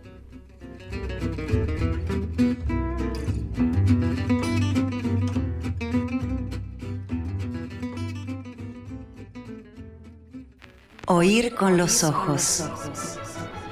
¿Ves lo que te digo? Oír con los ojos. ¿Ves lo que te digo?